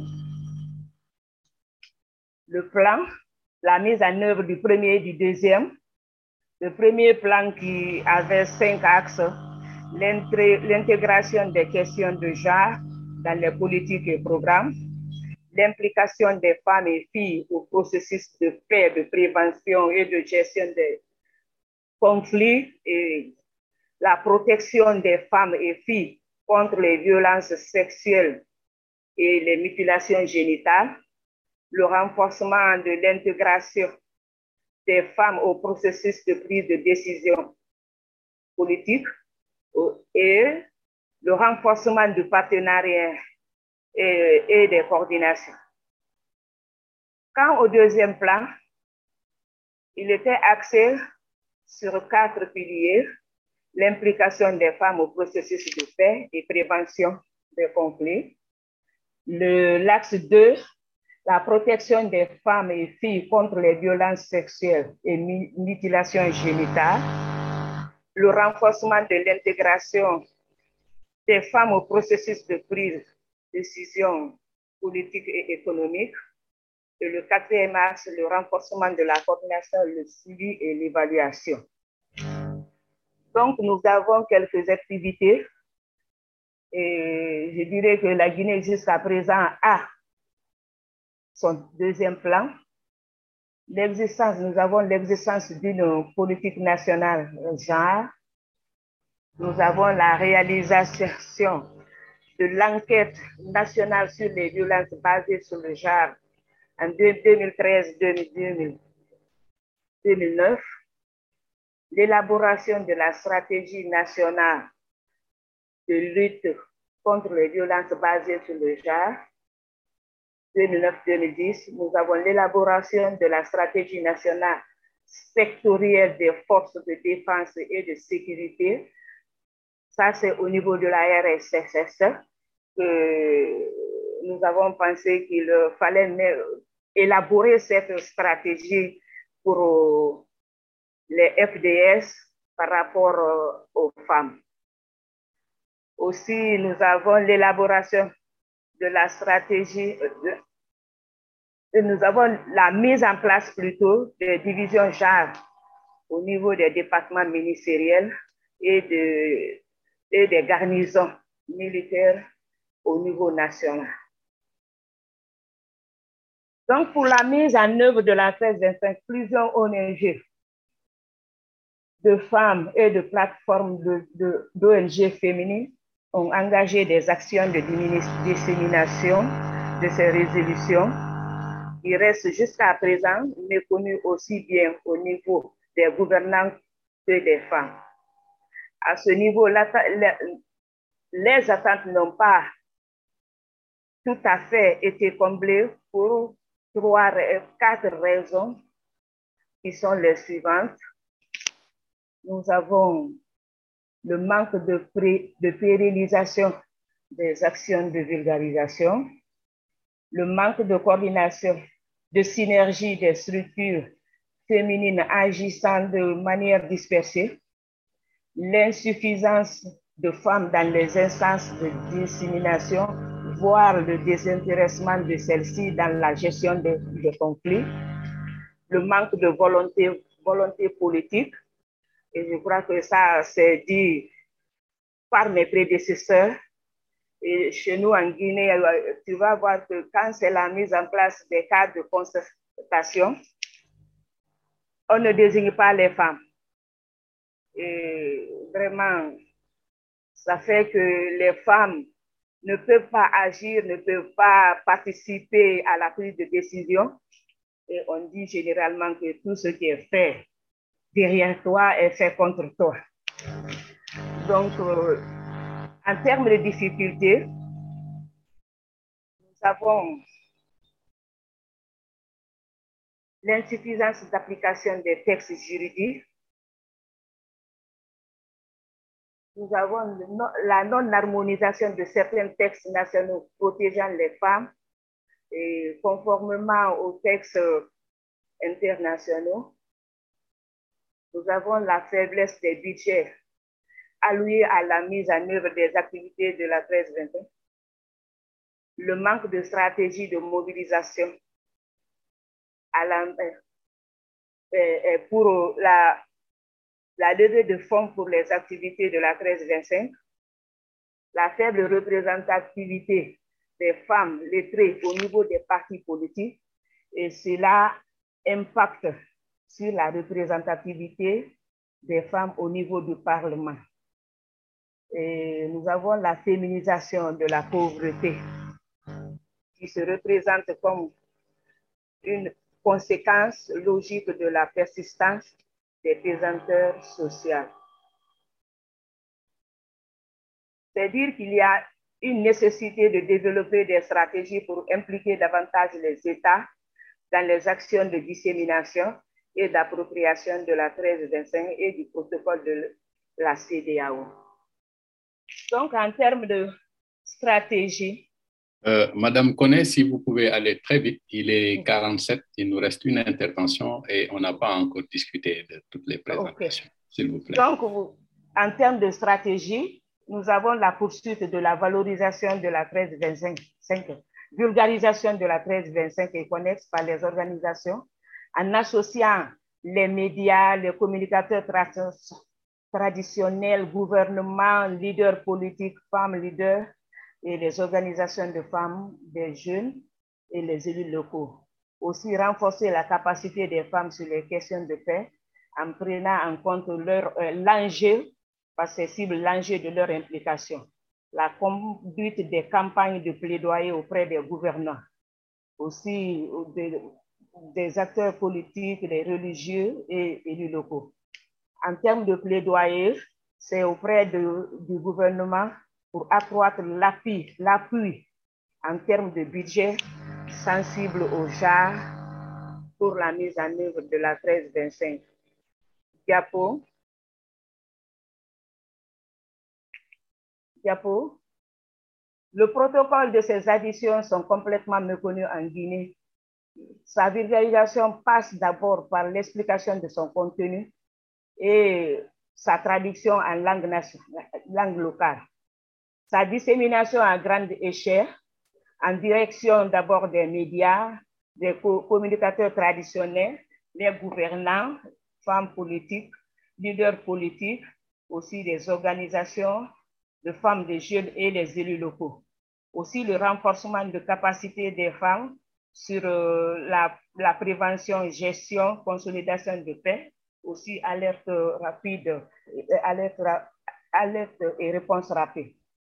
Ce plaidoyer vise les mêmes objectifs que ceux relatifs à la 1325, c'est-à-dire qu'il faut faire une vulgarisation à grande échelle en direction de tous les acteurs précités. En termes de perspective, c'est la conduite d'une étude sur le rôle des femmes dans la résolution des crises socio-professionnelles dans la sous-région, l'opérationnalisation des comités nationaux de pilotage en vue d'une meilleure coordination, suivi et évaluation, ainsi que le développement de la synergie des interventions, la mise en place des observatoires des comités de lutte contre les violences basées sur le genre au niveau national, la création d'une ligne budgétaire nationale relative à la mise en œuvre de la 1325 euh, connexe sur les femmes, paix et sécurité. Aussi, le plaidoyer pour l'harmonisation des textes nationaux protégeant les femmes, euh, conformément aux textes internationaux. Le plaidoyer auprès des partenaires, partenaires techniques et financiers pour accroître leur appui financier pour la mise en œuvre du plan d'action national. Et enfin, l'évaluation du niveau de mise en œuvre de la 1325 et connexe sur femmes, paix et sécurité. Et je vous remercie. Merci beaucoup, Nantenin. Merci infiniment pour euh, cette intervention. Euh, le temps ne nous permet pas de faire la, la synthèse, mais je pense que c'est frais dans nos têtes et que donc on peut très rapidement passer la parole à Madame Anna Foster, même s'il convient de rappeler que c'est des propositions très pertinentes que vous avez faites pour l'accroissement de l'implication des États dans les actions de dissémination et d'appropriation. Euh, euh, et votre intervention, vous l'avez avec pertinence axée autour du rôle joué par les femmes dans les conflits, après avoir bien évidemment euh, fait un état des lieux, dressé un peu le contexte dans lequel l'Afrique de l'Ouest est en train de baigner, en rappelant les événements très récents euh, et qui nous confortent sur l'idée que nous sommes dans de réels systèmes de conflit actuellement en Afrique de l'Ouest, avec énormément de défis à relever. Vous avez rappelé la situation en Gambie, en République de Guinée, en Côte d'Ivoire, au Mali, etc. C'est pour dire que réellement le rôle des femmes dans ces conflits-là ne peuvent pas être occultés ni euh, euh, portés à une portion congrue. Forcément, elles ont un rôle important pour deux raisons. La première, c'est que euh, c'est le plus grand nombre. D'abord, ça veut dire que donc, forcément, il faut définir des stratégies parce qu'étant les bénéficiaires de premier niveau. L'autre élément, c'est qu'elles sont victimes aussi. Donc, à tous les coups, il faut nécessairement que les femmes puissent soit impliquées et soit des acteurs primaires dans euh, la mise en œuvre. L'autre, euh, votre, deuxième axe d'intervention, c'est que faire pour influencer les décideurs dans la prévention et la gestion des conflits, sous l'angle de la femme, bien évidemment. Donc, c'est pour dire que votre intervention nous a permis quand même de lever un pan de, cette, euh, de ce flou-là ou des questionnements que nous sommes en train de nous poser. Et vous, y, vous avez pu y apporter des réponses assez qualitatives. Alors, le dernier thème porte sur État anglophone, état des lieux, défis et perspectives pour l'atteinte des objectifs de l'agenda Femmes, Paix et Sécurité Horizon 2030, qui nous sera euh, présenté par Madame Foster, qui est la directrice exécutive du Centre africain d'études sur la démocratie et les droits de l'homme, basé à Banjul en Gambie. Elle a travaillé au ministère de l'Éducation, mais aussi dans les systèmes et mécanismes africains internationaux des droits de l'homme. Membre du groupe des femmes africaines plaidant pour l'intégration du genre au sein de l'Union africaine, Madame Foster est ambassadrice de la paix en 2001 membre fondatrice et du comité directeur de nombreuses organisations, organismes nationaux et internationaux. Elle a également conçu et réalisé diverses études, publications et dirigé un certain nombre d'initiatives en faveur des droits de l'homme et de la démocratie en Afrique, parmi lesquelles le protocole des femmes africaines. Elle a également eu, elle est récipiendaire de plusieurs distinctions, le prix de la Gambie Library, and Information Services Association en 2007. Euh, la première Gambienne à avoir reçu le prix du courage féminin au département d'État africain. On se rappelle qu'en 2007, quand même, la Gambie baignait dans un contexte politique assez euh, critique et qui nécessitait sûrement un engagement et un courage. Euh, elle a reçu le prix ICPS pour son travail en matière de gouvernance de la société civile, prix Kairaba pour la paix et de la plateforme des femmes pour la paix en Casamance et enfin prix des défenseurs des droits de l'homme du euh, REDAC en Afrique centrale.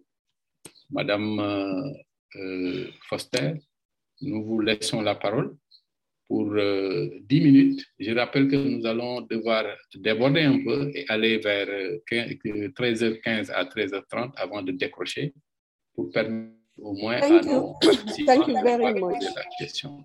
Um, Je rappelle que vous pouvez activer votre onglet interprétation pour pouvoir euh, mm-hmm. écouter de manière optimale l'intervention de Madame Foster.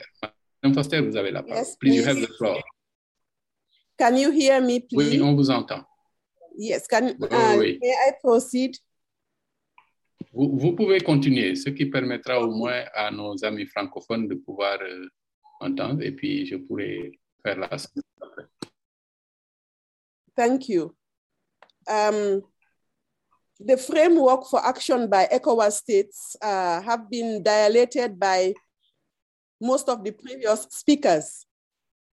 Uh, but I would like to uh, just uh, highlight a few of them, a few of the instruments uh, that have been reaffirmed by African leaders' commitment towards gender parity at all levels, including uh, Resolution 1325, 1820, 1888, 89, and 1960.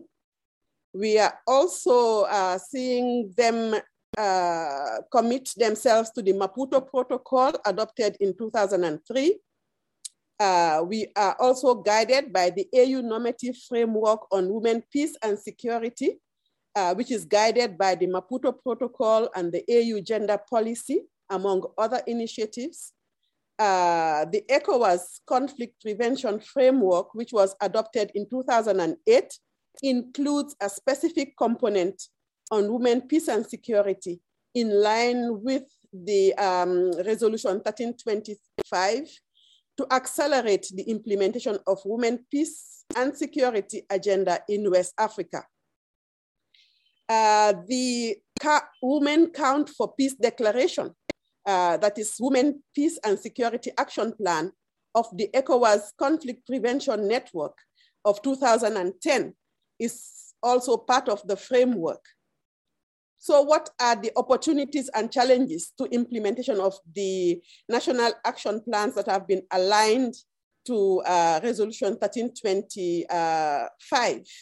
Uh, the opportunities are that one, they increase the number of women in public offices and politics by underscoring women's rights to political empowerment and to influence public decision making, calling for increased representation and participation in governance. Uh, another opportunity is that uh, capacity building also to strengthen women's participation in peace processes focusing on educating women and girls on the gender dimensions of various policies and processes while building their skills in conflict resolution. This will enable them to participate actively in peace negotiations and promote their own issues. Uh, some challenges in, uh, to implementation include the continued violence and impunity especially the continued terrorist raids, bad governance, among others in some countries. Uh, another challenge is the structural prejudices against women, uh, posing systematic challenges, including patriarchy and the, dilemma of uh, inclusion. There is also the challenge of limited uh, political will, leading to limited implementation. Uh, unfortunately, the instrument 1325 is not legally binding. Therefore, no mechanism apart for ratification and enforcement, except for the, for the NAP. Uh, and it depends all on the goodwill of the state, resulting in continuing violations against women in conflict um, situations. Example, in Guinea, in Cote d'Ivoire, it is evident that most programs and initiatives are driven by external partners. Uh, another challenge is the restriction of movement during these trying times of COVID-19, which have further compounded the process of implementation. I will move to the strategies um, for states. Uh, one, capacity strengthening for women in peace and security. Uh, this is something that uh, we've been engaged in, especially in creating awareness, uh, sensitization of the provisions of the resolutions, learning and acquiring skills on mediation, providing capacities to enable discourses with those who seek to influence while being better able to address structural issues that inhibit their full and effective participation. Another uh, that, uh, strategy is the sustained knowledge development and transfer. Uh, ownership is critical in order to effect change. Therefore, documentation of good practices and a review of successes and challenges uh, has been done uh, by a number of partners in collaboration with the center, and this has enhanced strategies for the way forward. Uh, the third um, strategy is regional dialogue and building of strategic partnerships.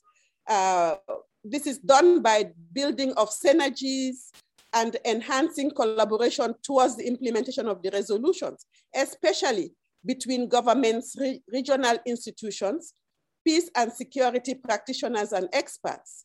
Uh, we have been able to also promote dialogue among women themselves uh, using a regional approach by working with Guinea-Bissau, Sigachor in Casamas, uh, and uh, the Gambia to facilitate the implementation of the resolutions, which have led to development of country action plans for the implementation of uh, Resolution 1325. Another uh, strategy is revision of laws on gender equality and ensuring and ensuring that they are enforced. Uh, the enforcing of laws on property and gender parity, as well as the punishment of perpetrators of sexual and gender-based violence is imperative.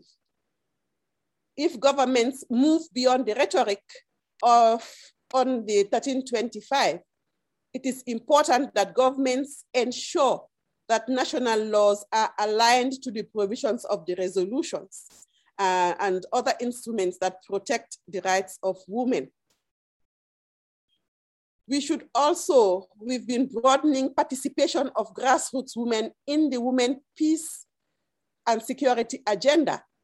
It is equally important to work with women and CSOs in grassroots organizations.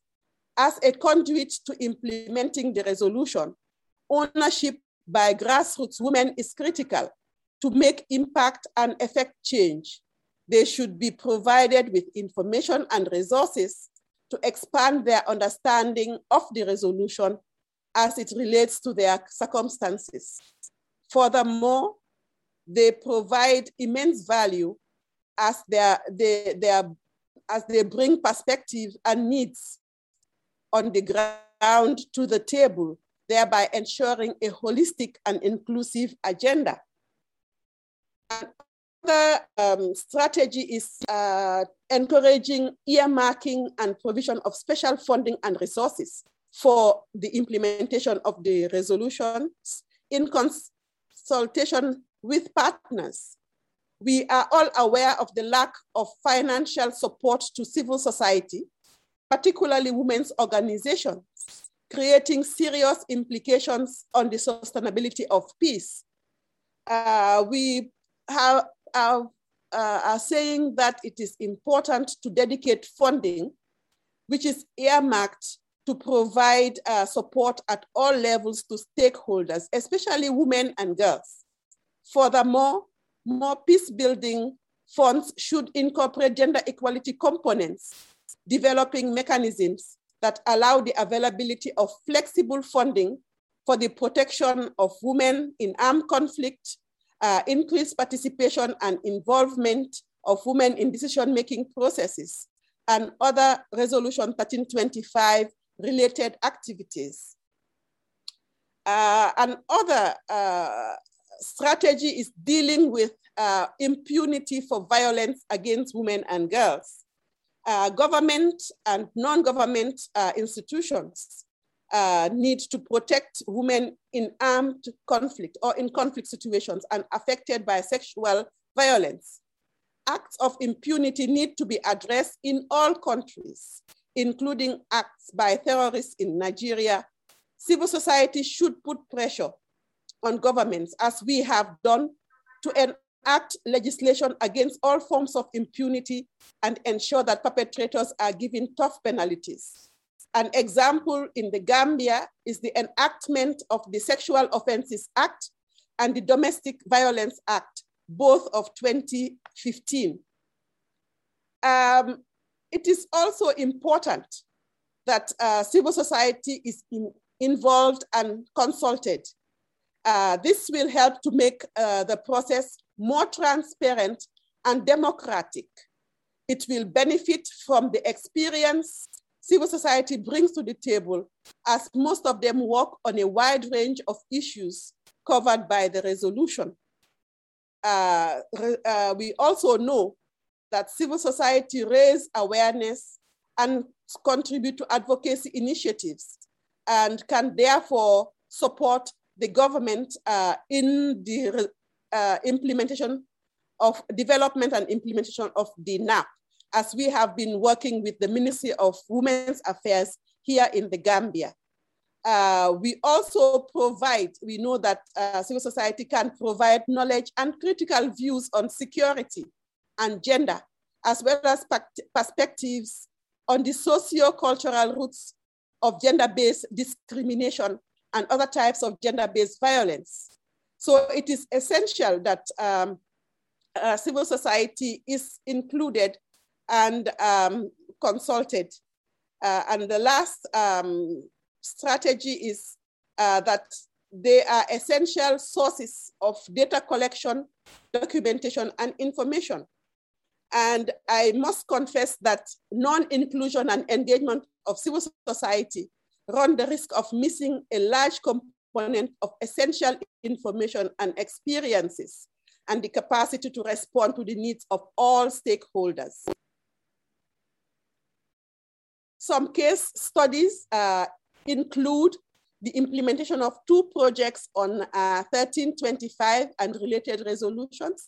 One was uh, strengthening women's involvement in peace processes in Casamas and stability in the sub-region, uh, which was implemented by the platform de Femmes pour la Paix and Casamas in collaboration with the center with funding from the African Women Development Fund targeting parliamentarians in a series of workshops to discuss and map out their role in building peace in Guinea-Bissau, the Gambia, and Senegal, as well as in the ECOWAS uh, parliament. A second um, project was enhancing the role of women and youth in building lasting peace in West Africa.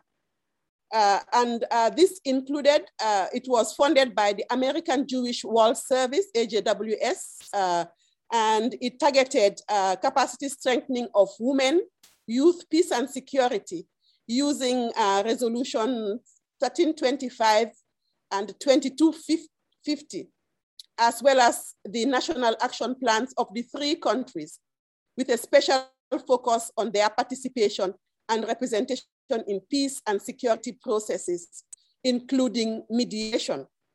A forum to create awareness and to sensitize women and youth on the resolutions uh, was uh, organized, highlighting the various roles to be played by them, including monitoring, evaluation of the commitments made and, uh, the, and of the commitments made uh, at that point. What are the lessons learned? Some of the lessons that we've learned is that it enabled the activities enabled the identification of common strategies and actions by a number of stakeholders, including the Ministry of Women's Affairs, women leaders, women parliamentarians, women politicians, women in peace building, women leaders, etc., to strengthen advocacy for a more engaged critical mass of women in decision-making bodies. Another lesson learned was that it brought together state and non-state actors together to implement the resolutions, which is key to the achievement of international, of regional and international peace and security. Uh, a third uh, lesson learned is the inclusion of CSOs in the development of the national action plans, enhanced the process and contributed to the ownership by civil society and their constituencies. In conclusion, the adoption of the uh, resolution 1325 and its related resolutions in West Africa recognizes the importance of women's contribution to the prevention and resolution of conflicts, to maintain and consolidate peace, and re remains at the heart of efforts to engage women in peace processes in a very meaningful way. Without the involvement of women, they are deprived of their rights, their autonomy, and legitimate place in society. Most West African states uh, have committed uh, themselves to the implementation of these resolution, resolutions by domesticating them into their domestic law. Uh, in West Africa, we've noted that 13 out of the 16 uh, countries have all developed uh, national action plans. And um, however, we have noted that uh, since the said instruments do not have a binding effect, coupled with the unaddressed outstanding structural challenges faced, limited political will remains at the heart of achieving the desired level of implementation. The development of advocacy strategies to further involve states in the dissemination and ownership of the resolutions uh, and other ECOWAS protocols is therefore a must. It must begin with informing, educating, and encouraging citizens to monitor and evaluate the process and ask for their states to live up to their commitments. States have the primary responsibility of implementation with the support of citizens and other stakeholders.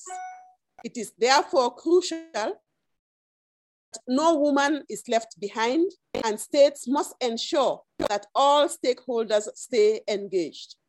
Advocacy strategies must be transparent and inclusive it is only together that the states and its citizens will achieve the objectives as set out in the protocols and build a peaceful and prosperous West Africa.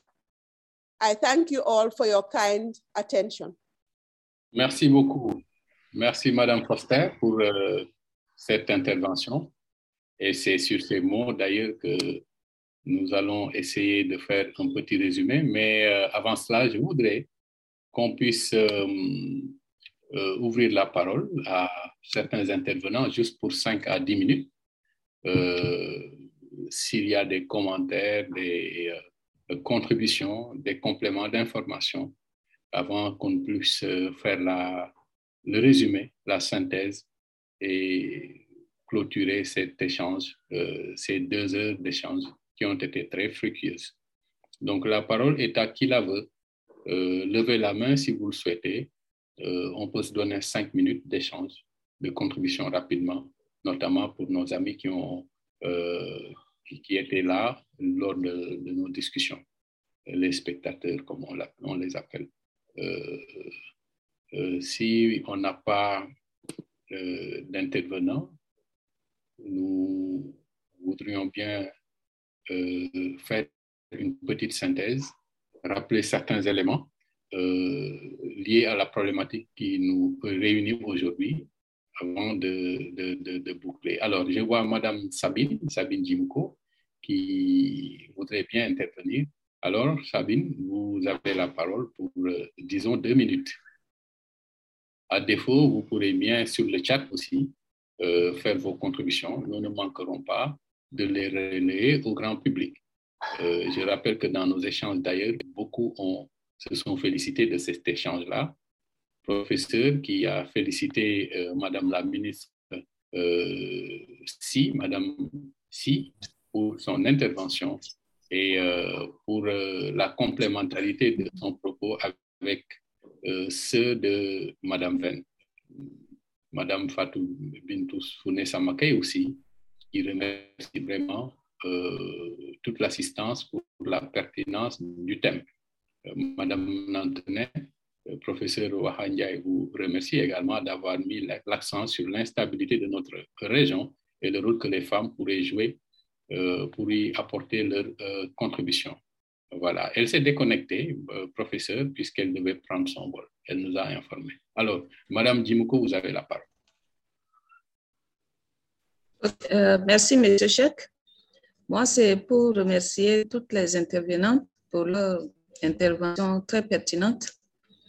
Et je reviens simplement sur euh, euh, l'intervention de la ministre Ashtasi euh, en ce qui concerne la résolution 1325 et particulièrement pour le cas du Tchad. Vous vous souvenez quand on était à Ouaga, dans nos échanges, on avait dit que le Tchad euh, a plutôt travaillé sur l'élection 1325. Et dès que j'étais venue, oui, c'était ma préoccupation. Donc, euh, je me suis un peu renseignée et on m'a dit quelque chose. C'est pourquoi, pendant le dernier heure, quand on avait évoqué le sujet, j'avais arraché ce thème parce que j'ai dit, euh, d'ailleurs, monsieur Cheikh, vous-même, vous le dites, euh, même l'absence d'information est une information. Et donc, euh, j'avais arraché ce thème pour lui donner pour ça euh, ce qui s'est fait au Tchad. Aujourd'hui, j'ai été vraiment agréablement surprise par les éléments qu'elle a eus. Et donc, pour moi, c'est que le plat est déjà peut-être préparé où tous les ingrédients sont là. On n'a pas su les associer pour euh, pouvoir sortir le plan d'action nationale de, de la 1325. Alors, nous sommes là, c'est peut-être d'une manière aussi, euh, c'est aussi exprès, puisque vous avez vu ce qu'on a pu faire à travers la communication de, la ministre tout de suite, tout, tout à l'heure, pardon. Euh, c'est vous demander aussi euh, de donner votre contribution, euh, de mettre à, nos dispositions vos expériences pour nous permettre d'avancer. Donc, comme je n'ai que deux minutes, je merci. Merci beaucoup, Sabine. Merci. En effet, c'est bien ce qui a été dit à, Ouaga. Même l'absence d'information est une information, puisque ça permet quand même de structurer un discours et puis de faire un plaidoyer peut-être pour des corrections ou pour une amélioration de politique, effectivement. S'il y a d'autres intervenantes, nous avons encore huit minutes. Euh, Diallo félicite vraiment toutes les intervenantes pour leur brillante et pertinente intervention qui a permis de cerner les problématiques de plaidoyer. Madame Boy Diallo du Wildaf Mali, Madame Diko.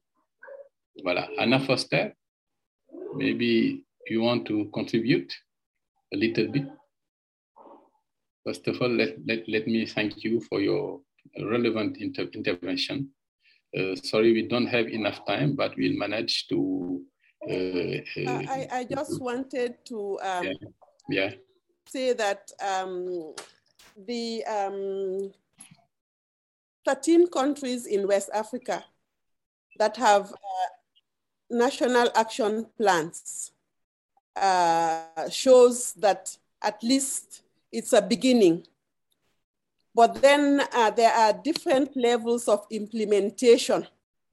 And uh, that is something that uh, we should uh, try to ensure that our advocacy strategies, uh, learning from each other, should be able to assist us in uh, sharing those strategies and to be able to see which one would ones will work in our different countries.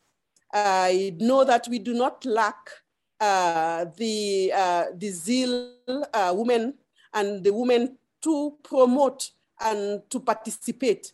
But then I, I believe that we need to put in more effort to involve the states uh, and to ensure that there is ownership by uh, everyone in our countries in West Africa. Thank you.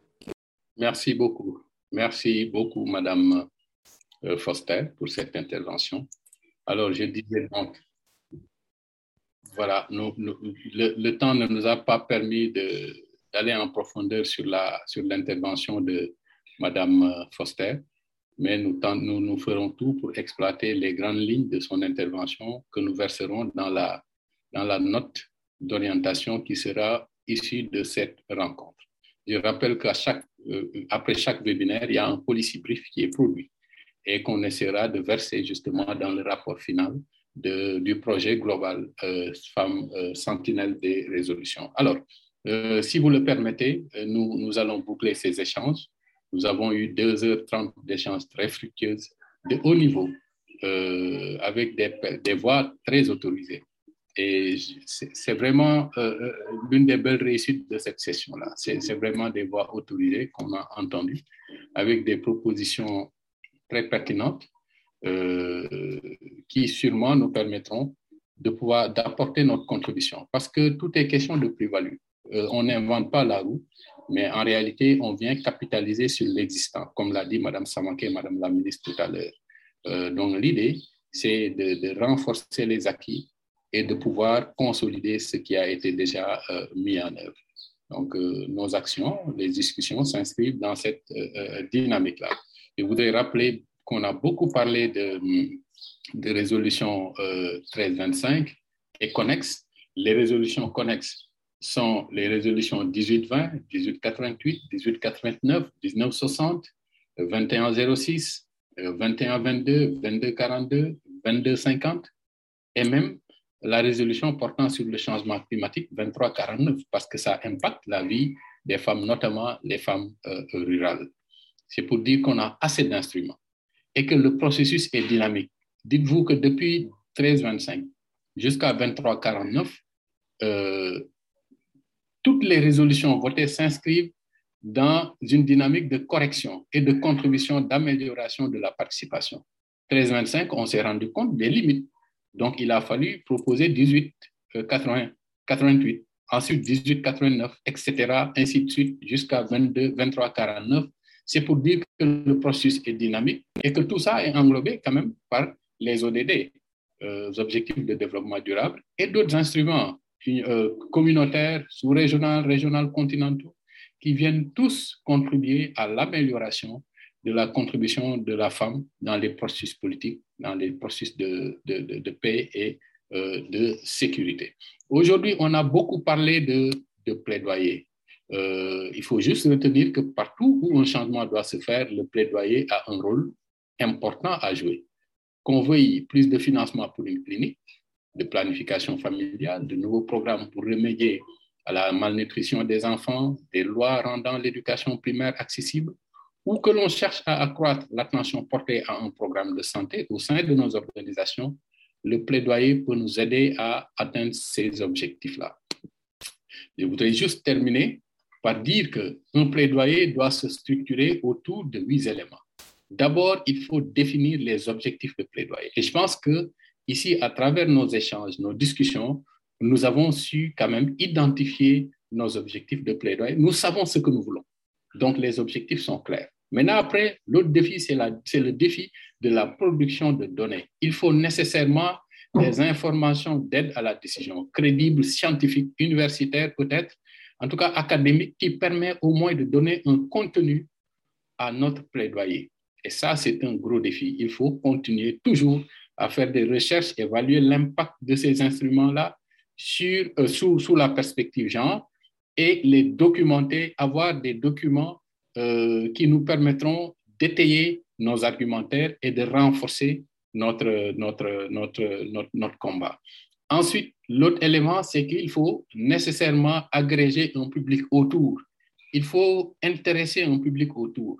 Euh, et je pense que quelqu'un dans son intervention l'a dit, il faut nécessairement une mobilisation. C'est Madame Venn qui l'a dit euh, dans son propos introductif fort pertinent.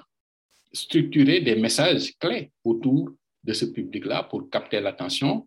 Euh, il est bon de pouvoir aussi euh, donner un contenant et un contenu à ce que nous faisons. C'est la présentation de ce que nous faisons. Après avoir défini les objectifs, euh, collecté les données, intéressé un public et produit un message important, il faut bien, face aux décideurs, qu'on puisse définir les messages clés, les éléments de langage et surtout aller droit au but, c'est la présentation. Les décideurs n'ont pas de temps, il faut donc nécessairement dans le discours que nous leur tenons, que ce soit des discours euh, réfléchis, que ce soit concis, que ce soit clair et qu'on ne leur fasse pas perdre leur temps, euh, si j'ai pu m'exprimer ainsi de manière un peu triviale. Ensuite, il faut une mobilisation de ressources. On ne peut pas faire un plaidoyer sans les moyens euh, nécessaires qui nous permettent, par exemple, aujourd'hui, de quitter euh, Lomé, aller à Bruxelles, à la Commission, pour une rencontre ponctuelle, faire notre plaidoyer et revenir. Quitter euh, Niamey, aller à, euh, je dirais, à Zinare ou à, dans une autre localité euh, pour faire un plaidoyer et revenir. Euh, quitter euh, Khartoum, c'est hors zone, bien évidemment, CDAO, aller à New York, faire un plaidoyer et revenir. Pour ça, il faut des ressources. Et enfin, on raterait toutes ces initiatives, toutes ces actions si on n'évalue pas à l'issue du plaidoyer.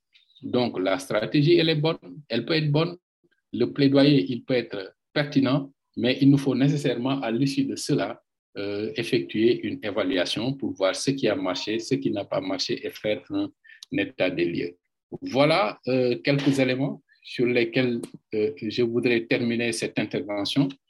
Nous donner rendez-vous dans un mois pour une autre thématique et vous dire que nous partagerons avec vous, bien évidemment, la note euh, qui sera produite à l'issue de cette rencontre-là, parce que chaque webinaire est sanctionné d'un policy brief, d'une note d'orientation sur la problématique qui sera versée dans le rapport final du projet Sentinelle, qui se structure autour de plusieurs fenêtres dont euh, une enquête de perception, euh, les femmes en chiffres, qui nous permettent de savoir quantitativement euh, quelle place, quel rôle occupent les femmes dans euh, les, processus des pays, le nombre de femmes médecins, par exemple, dans un pays sur le total, le nombre de femmes parlementaires, le nombre de femmes élues locales, le nombre de femmes avocates, le nombre de femmes notaires, etc.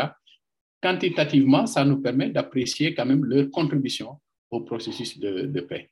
Voilà euh, ce que nous voulions partager avec vous. Vous remercie encore une fois et vous donner rendez-vous euh, dans un mois pour une autre euh, thématique.